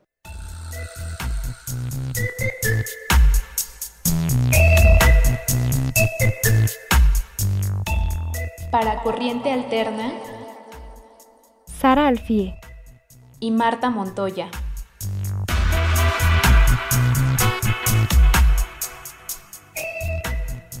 Marcela, pues vaya qué tema tan interesante este de la cocina canábica y cómo no se tiene una pues una regulación, no hay una regulación al respecto, aunque cuántos galletas, brownies, pasteles se habrán comido en este en este país sin esa regulación de la que nos habla Sara Snap y la importancia también para generar calidad en los productos comestibles con cannabis.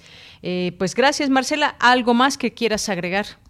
Pues nada, recordarles que pueden leer este reportaje a partir de mañana en nuestra página web que es corrientealterna.unam.mx. Ahí encontrarán también otros textos de esta serie sobre cultura canábica y por supuesto que nos sigan en redes sociales en alterna-mx. Muy bien, pues mañana ahí tendremos la oportunidad también de leer a través de su página sobre este reportaje. Muchas gracias, Marcela. A ti, Dayanira, qué gusto. Hasta luego, muy buenas tardes. Marcela Vargas es tutora de la Unidad de Investigaciones Periodísticas en Corriente Alterna. Prisma RU. Relatamos al mundo. Bien, pues nos vamos ahora a nuestra siguiente conversación, que es una invitación que nos hará el investigador de Tlatelolco Lab, que forma parte también del Programa Universitario de Estudios sobre Democracia, Justicia y Sociedad, Eloy Caloca Lafont. ¿Qué tal, Eloy? ¿Cómo estás? Muy buenas tardes. ¿Qué tal, estimada Deyanira? Siempre es un placer acudir a tu espacio. A nombre del PUEX y de todos los que las y los que conformamos Tlatelolco Lab, gracias por la invitación.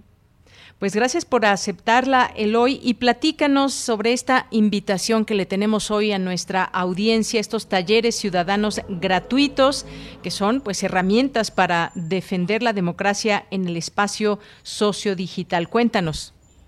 Claro que sí, Deyanira, con mucho gusto. Pues hemos estado al tanto en los últimos meses, dos o tres meses, de grandes transformaciones en torno a las plataformas sociodigitales, a lo que llamamos las redes sociales o redes sociodigitales.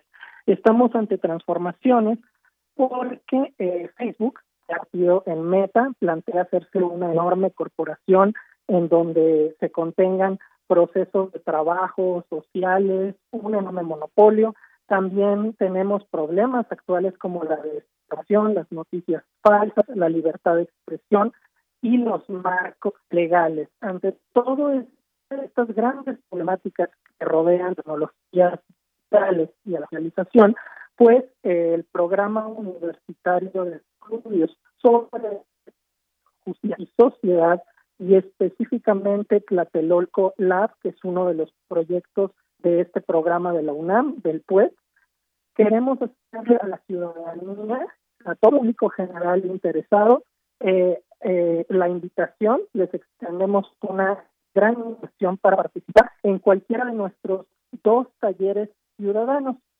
son talleres que no requieren de una formación educativa precisa, son talleres pensados en público general, muy interesantes para todas y todos los que estén interesados en el eh, estudio y la defensa de la democracia en estos espacios en línea. Muy bien, Eloy. Y estos talleres que se convierten en estas herramientas para que las ciudadanas, los ciudadanos participen de una manera entusiasta, conociendo, conociendo ciertos conceptos y estos fenómenos sociopolíticos que se desarrollan en este espacio sociodigital. Cuéntanos también eh, por quién serán impartidos estos, estos talleres. Con mucho gusto, Mira, El 12 de noviembre tenemos de 5 de la tarde a 8 de la noche nuestro primer taller. Se llama Herramientas de Investigación Digital para Principiantes Combativos. Será impartido por la doctora Erika Pérez. Nuestra colega, la doctora Erika Pérez, es experta en antropología, en estudios sociales y en la relación entre tecnología y procesos de socialización. Erika Pérez nos va a dar una serie de herramientas con una visión cualitativa, etnográfica, para estudiar fenómenos relacionados con la democracia y para ver cómo podemos involucrarnos como ciudadanas y ciudadanos en convocatorias de acción pública, cómo combatir la desinformación, cómo defender nuestros espacios en línea, cómo visibilizar los problemas que tenemos como comunidad. Ese sería nuestro primer taller. El segundo taller es el día 19 de noviembre. Es un taller que imparte su servidor, el doctor Eloy Caldoca Lafont, y se llama Abriendo la caja negra de Facebook. Si están interesadas, interesados en cuáles son los datos que Facebook captura de nosotros al momento en que lo usamos, datos de localización, datos personales, datos de interacción, todo lo que hace la plataforma con nuestro, nuestras actividades cotidianas ahí, les va a servir mucho este taller. También responde a la pregunta si se puede utilizar Facebook como un espacio de estudio social y también vamos a evaluar la relación de Facebook con o en contra de nuestras democracias. También este va a tener lugar de las 5 de la tarde a las 8 de la noche el día 19 de noviembre. Muy bien, bueno, eh, habrá que también irnos respondiendo las siguientes preguntas dentro de estos talleres. ¿Las redes sociales se han convertido en una amenaza para la democracia o qué herramientas tiene la ciudadanía para contrarrestar los fenómenos antidemocráticos que ocurren en las redes digitales? ¿Hay un previo registro o cómo, cómo hacerle las personas que nos estén escuchando y que se interesen por estos talleres, Eloy? Con mucho gusto, Deyanira. Eh, les vamos a pedir a todas y todos los que nos escuchan que acudan a la dirección de internet pues e Ese es el sitio web oficial del Programa Universitario de Estudios sobre Democracia, Justicia y Sociedad de la UNAM. En ese enlace pueden ustedes ver un banner, un anuncio, en donde van a ver talleres ciudadanos. En ese banner pueden acudir, hay una forma de registro, son, repito, gratuitos completamente, pero tenemos cupo limitado, entonces les que se inscriban lo más pronto posible. Muy bien, bueno, pues ahí dejamos esta oportunidad, así yo le llamaría para nuestro público, que tomen y conozcan estos eh, talleres, que pues bueno, un paso indispensable también para garantizar una verdadera libertad de expresión y democracia en el entorno socio-digital, que conozcamos más de estas herramientas, cómo funciona también toda esta parte socio-digital, eh, cómo pues también llegamos a un momento de concientización importante y de participación política ciudadana. Eloy, ¿algo más que quieras comentar antes de despedirnos? No, solamente agradecerte el espacio de Yanira y e invitar a todas las, y los ciudadanos a que estén al pendiente de las actividades que hacemos en Tlatelolco Lab y en el PUEX de la UNAM en general. Hay proyectos estudiantiles, publicación, investigaciones y actividades ciudadanas gratuitas como esta que estamos invitándoles Nada más eso, que no se pierdan todo lo que el PUEX de la UNAM tiene para ofrecer a nuestra a nuestros escuchas. Muy bien, pues muchísimas gracias, doctor Eloica Loca Lafont. Gracias por estar en este espacio, hacernos esta invitación, una invitación importante, estos talleres que a veces nuestra, nuestra audiencia también nos ha, nos ha eh, hecho algunas preguntas en torno a, todo esto. Creo que aquí se pueden responder muchas de ellas. Así que, pues la invitación queda hecha. También vamos a hacer esta publicación a través de nuestras redes sociales para que puedan tener ahí todos los detalles. Pues muchas gracias, te mando un abrazo y hasta luego. Gracias, Deyanira. Un abrazo y un agradecimiento de parte del doctor John Ackerman, director del PUES, y de todas y todos los que conformamos Tlatelolco Lab. Gracias. Claro que sí, hasta luego. Hasta luego, doctor Eloy Caloca Lafont, investigador de Tlatelolco Lab, parte también del Programa Universitario de Estudios sobre Democracia, Justicia y Sociedad. Estos cursos, estos talleres sobre espacios digitales y el papel de los usuarios. Continuamos. El refractario, RU. Bien, pues ahora entramos ya a este espacio de refractario RU con el maestro Javier Contreras, maestro en Derecho, eh, profesor de la Facultad de Derecho y de la FES Acatlán, y que pues nos acompaña aquí todos los viernes. Y uno de los temas que no podemos dejar pasar es el caso Lozoya. ¿Qué hay en todo este caso desde tu perspectiva analítica? Bienvenido, maestro. Buenas tardes. Querida Deyanira, muy buena tarde para ti y para todo nuestro mal auditorio en Prisma RU. Pues efectivamente, esto es algo que no se puede dejar pasar bajo ninguna circunstancia y a pesar de que han corrido ríos de tinta y se han ocupado también espacios en los diferentes medios de comunicación para hablar del tema, pues nunca está de más tratar de estudiarlo nuevamente en diferentes perspectivas. ¿Y a qué me refiero con esto? Eh, es ya sabido que esta prisión preventiva que ahora tiene como medida cautelar eh, Emilio Lozoya, pues es una medida justificada de acuerdo con la Fiscalía General de la República. Es decir, pasó más de un año para que la Fiscalía decidiera retirar de la mesa ese beneficio conocido como criterio de oportunidad para que pudiera colaborar con las autoridades del Estado mexicano, en este caso de la Fiscalía, y brindar evidencia, prueba a la persecución de delitos aún más grandes de los que él cometió. Para ello, se le ha brindado justamente esta libertad condicional que no por eso arresto domiciliario, no se trata de la misma figura, para que lo tengamos claro con respecto a esta célebre escena donde lo volvimos a ver en primer cuadro en cámaras eh, pues de teléfonos, en cámaras digitales. Lo que ocurrió ahora con esta eh, revocación de dicha medida cautelar y el hecho de tenerla ahora en prisión preventiva justificada involucra muchas cosas y entre ellos me gustaría empezar precisamente por la más triste de ellas. Esto no significa que haya justicia y hay que tenerlo muy presente. Nuestro pueblo en México está muy lastimado cuando pensamos que nuestro primer ápice de justicia va a calmar nuestra sed tratando de castigar inmediatamente a las personas sin una sentencia de por medio. Quiero ser muy claro en esta posición. Yo no estoy diciendo que no sea responsable Emilio Lozoya. En este mismo espacio he dicho varias ocasiones que la incompetencia de la Fiscalía General de la República limitó que este señor pisara la cárcel eh, con antelación y que todavía existe la posibilidad de que a la Fiscalía se le caiga el caso por la latente eh, incompetencia, más que latente, manifiesta incompetencia que ha mostrado el fiscal Gertz Manero. Pero ¿por qué hablo de este tema de la sede de justicia? Pues porque no hay una sentencia. Mañana todavía puede presentarse algún amparo por parte de la defensa de Lozoya para que se pueda volver a plantear este tema de la prisión preventiva y por otra parte al final si el juez determina que no hay una causa o las pruebas y datos no fueron suficientes por parte de la Fiscalía, el proceso simple y llanamente puede terminar y se le puede ofrecer a Emilio Lozoya aquel famoso usted disculpe. Esto que ocurre con Emilio Lozoya es algo que viven de forma cotidiana miles de mexicanas y mexicanos en el sistema jurídico, en nuestro sistema de procuración y de impartición de justicia.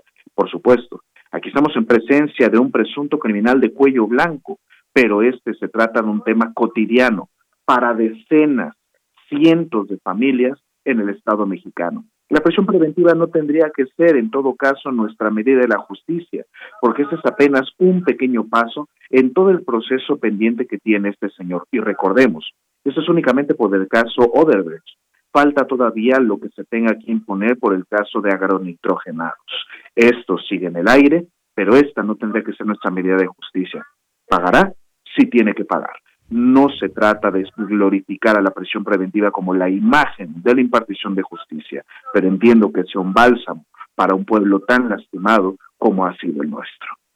Bien, pues que no se caiga este caso, que siga fuerte, esperemos, y en los próximos días, porque hay 30 días que tiene Emilio Lozoya para eh, presentar más pruebas y pues es un es un tema que estamos siguiendo muy atentamente por el caso de corrupción que en todo caso involucra y las personas que también están metidas en todo esto. Y nos digamos de aquí a este tema de los cuerpos policiales en el Estado de México que vuelven a salir eh, a exponer digamos esa no credibilidad de parte de mucha gente que ha sido víctima de impunidad de corrupción o de situaciones como las que vimos con el caso de el actor Octavio Ocaña en torno a la actuación de cuerpos policiales del Estado de México y que queda pues completamente exhibido. Y lo juntamos también con este análisis de World Justice Project que pues habla de un triste lugar de México en temas de abatir la corrupción. Javier. Así es, querida Deyanira, me gustaría comenzar justamente por el final. Fue ya tristemente famosa esta intervención desatinada, por decirlo menos, de este personal de la oficina de la presidencia, García Vilchis, al decir que pues no se trataba ni de la verdad ni de la falsedad. Bueno, para filósofos ya tenemos con aquel exgobernador guardadito en este momento en la cárcel, ¿no? Pero más allá de plantear este tipo de contrariedades en cadena nacional, sí tendríamos que pensar que este World Justice Project justamente me parece que ha dado al clavo cuando nosotros hablamos de estas previsiones de corrupción en el Estado mexicano, que quede claro. El Estado mexicano no es únicamente la administración del presidente López Obrador, y aquí hemos incluso defendido algunas de las posturas esgrimidas por el presidente y otras más las hemos criticado, porque uno tiene que ser objetivo para este tipo de circunstancias. Y con ello me refiero a lo siguiente. La Procuración de Justicia justamente tiene que ser autónoma pensando en el ejercicio de la Fiscalía General de la República y del resto de las fiscalías locales en el país. Por lo tanto, no depende del Poder Ejecutivo. Entonces, la corrupción en este órgano no es algo que dependa de la administración del presidente López Obrador para evitar cualquier tipo de confusión, ataques infundados y sobre todo que la ignorancia nos venza en una batalla institucional que México debe librar desde su ciudadanía, abatir esa corrupción, como justamente dice el presidente de la República. Por otra parte, cuando nosotros hablamos acerca del ejercicio de la Procuración de Justicia, no únicamente nos abraza el tema de los fiscales, sino también de las policías locales. Y aquí vemos a la infame policía del Estado de México, que ha sido múltiples ocasiones citada como una campeona en la violación de derechos humanos, y donde vemos ahora en un caso altamente polémico y sobre todo mediático de una nueva eh, siembra de evidencias para culpar a una persona que en paz descanse de diferentes actos que no han sido ninguno de ellos comprobado. Ya salió a dar la cara el fiscal local del Estado de México, no tenemos noticia de ello. Ya salió la policía local, no tenemos noticia de ello. Salió el gobernador, no tenemos noticia de ello. Me parece que ese Estado, esta entidad federativa, no solamente vive en impunidad, sino en la ignominia y la ignorancia. Ojalá que los poderes públicos se hagan aparecer y que quede claro también para las personas que apoyan desde las banderas guindas. Esto no es una cruzada, en todo caso, para deslegitimar el gobierno obradorista, sino que se trata de las métricas y mediciones que organismos internacionales han llevado a cabo de acuerdo con las investigaciones de animal político, este tipo de ejercicios de medición de corrupción desde el año 2008-2009, mucho tiempo atrás de que el ciudadano presidente hoy en día ocupara esa oficina en Palacio Nacional. Creo que esto tendría que abonar en nuestra construcción institucional y en la manera en cómo entendemos la procuración de justicia y la persecución de todo delito. Que la verdad se haga presente entre nosotros.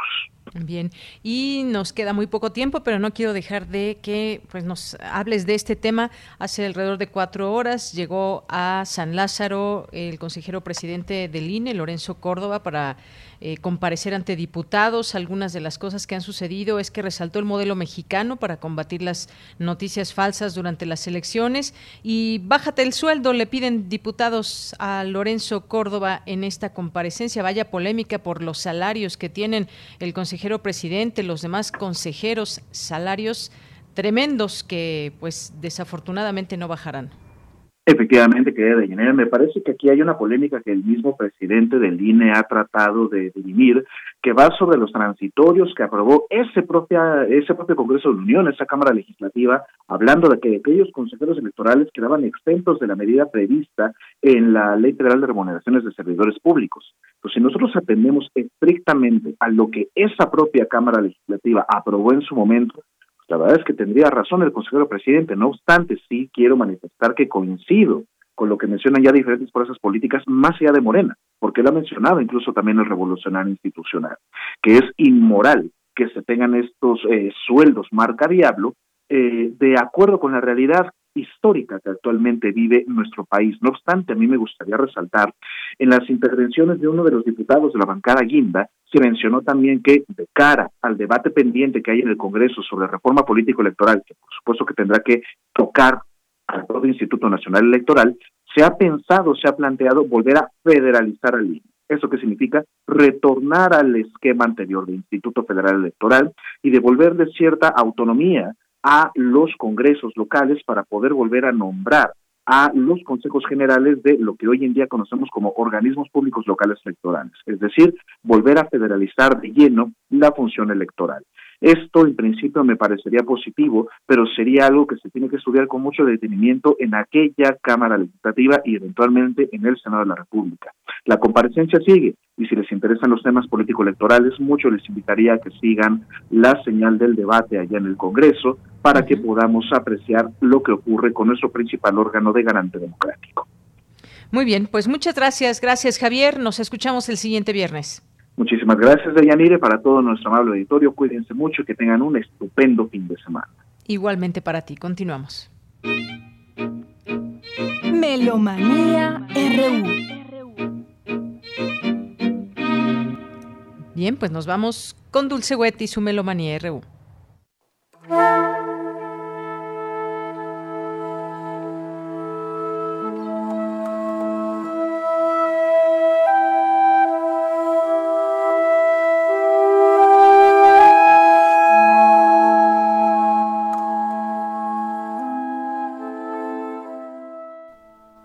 Buenas tardes, muy buen provecho, buen viaje. Les saludamos Paco Ramírez y Dulce Wet. Hoy, 5 de noviembre del 2021. Tristes por la noticia. Ayer falleció Mario Lavista a los 78 años. Nacido el 3 de abril de 1943. Compositor, editor, gestor cultural, maestro, director de pauta, Estudió composición con Carlos Chávez, Héctor Quintanar y Rodolfo Halfter en el Conservatorio Nacional. Luego en París, en la Escuela Cantorum, y tomó cursos de música nueva en Darmstadt con Karl-Heinz Stohausen. Fundó Quanta, un grupo de improvisación musical, y colaboró con muchos instrumentistas, todos ellos amigos y grandes aliados suyos, interesados en descubrir, conocer y desarrollar las nuevas técnicas interpretativas de los instrumentos tradicionales, eso que llamamos técnicas extendidas, y todas sus posibilidades expresivas. En 1987 ganó la beca Guggenheim, con la que escribió su ópera Aura. Ese mismo año lo hicieron miembro de la Academia de las Artes. Hace 30 años, en 1991, recibió el Premio Nacional de Ciencias y Artes y la Medalla Mozart. En 1993 ya fue creador emérito del Fondo Nacional para la Cultura y las Artes. En 1998 fue miembro del Colegio Nacional y desde entonces él como anfitrión de sus conciertos asistimos a charlas didácticas antes de grandes veladas musicales. Él impartía las cátedras de composición, análisis y lenguajes musicales del siglo XX en el Conservatorio Nacional de Música, en la Escuela Superior de Música y fue invitado a diversas universidades en Estados Unidos para impartir cátedras. De él estamos escuchando una de sus últimas obras para trío de flautas, tenor, contralto y baja, Cánticos a Eugenio, escrita en 2011, hace 10 años, cuando el maestro Eugenio Toussaint falleció. También eran grandes amigos. Esto es música del álbum Horizontes Mexicanos con el trío Dargent. Para Mario insistió mucho cuando hizo varias obras para flauta. Había leído una leyenda japonesa que decía que solo la flauta es posible para hablar a los muertos. Descanse en paz.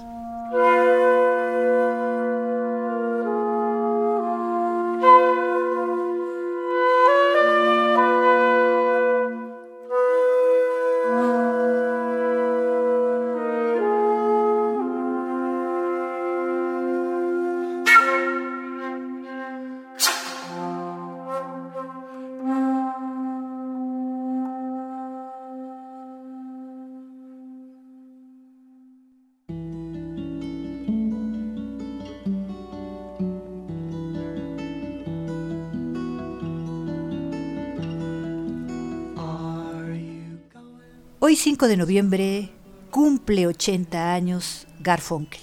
Arthur Ira Garfunkel, cantante, poeta y actor estadounidense, muy conocido por su asociación con Paul Simon, por el dúo de folk rock Simon and Garfunkel, que de hecho estamos escuchando.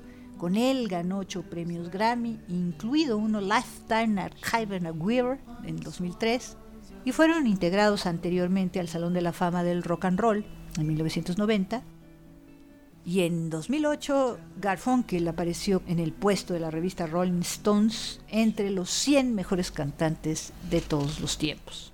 Por eso estamos escuchando La fiesta de Scarborough, música del álbum Simon and Garfunkel Greatest Hits de 1972, producido en México por el sello CBS. Interpretan Simon and Garfunkel, voces y guitarra. She once was a true love of.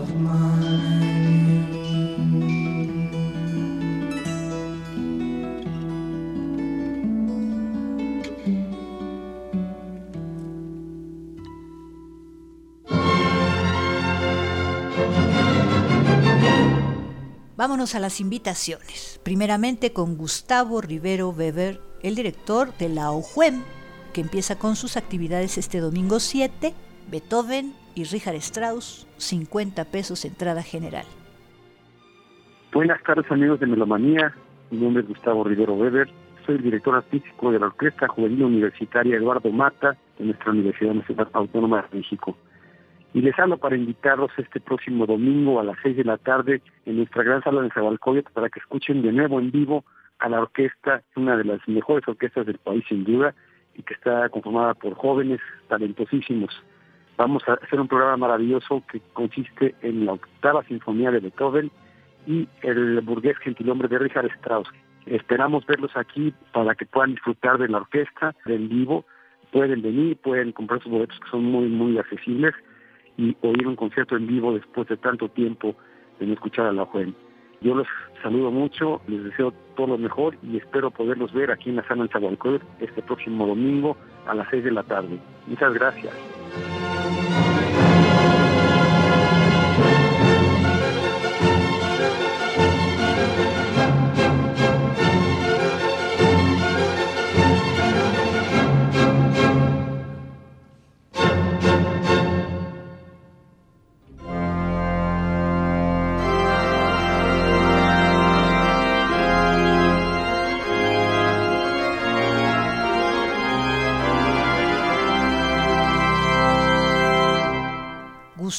Delgado realiza el primer concierto del Festival Internacional de Órgano Barroco en su edición 29, este domingo 7 a las 15 horas, entrada libre.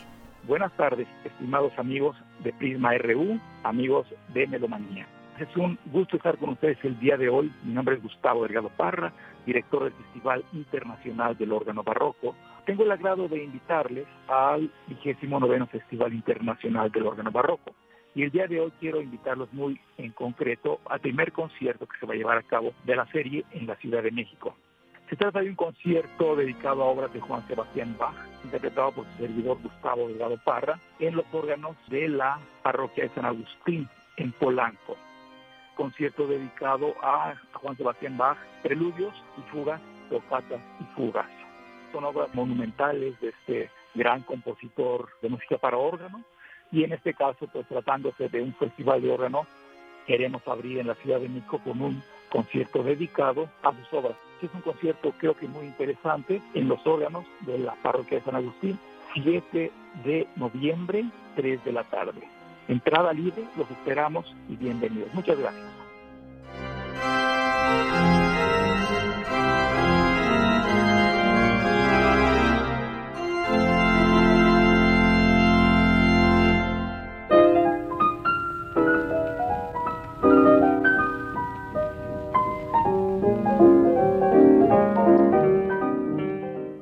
Hoy 5 de noviembre, pero de 1956, hace 65 años, falleció Art Tatum, pianista y compositor estadounidense, nacido en Toledo, Ohio. Uno de los grandes, indiscutible por su extraordinaria capacidad técnica en el piano, que no solo extendió sus límites, más allá de sus influencias iniciales, sino que estableció un nuevo terreno en el jazz a través del uso innovador tanto de la armonía como de la voz, la bitonalidad.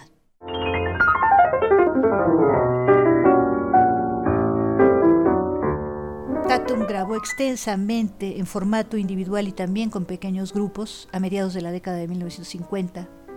La última sesión ocurrió meses antes de su muerte, a los 47 años.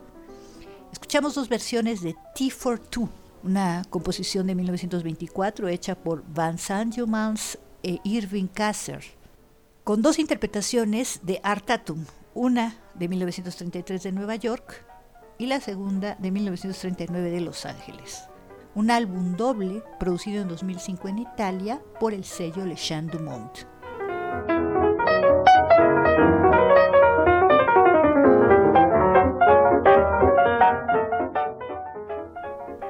Y hasta aquí Melomanía de hoy viernes 5 de noviembre del 2021.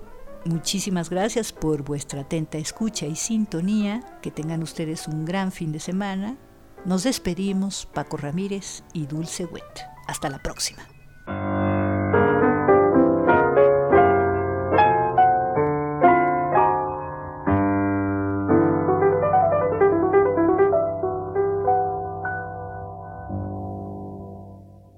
Gracias, Dulce Wet y Melomanía RU. Pues con esto nos despedimos, llegamos al final de esta emisión.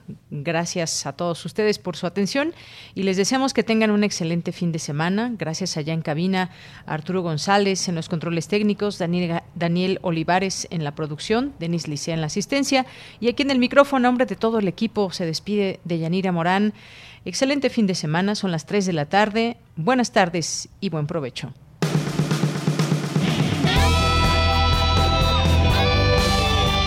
Prisma RU.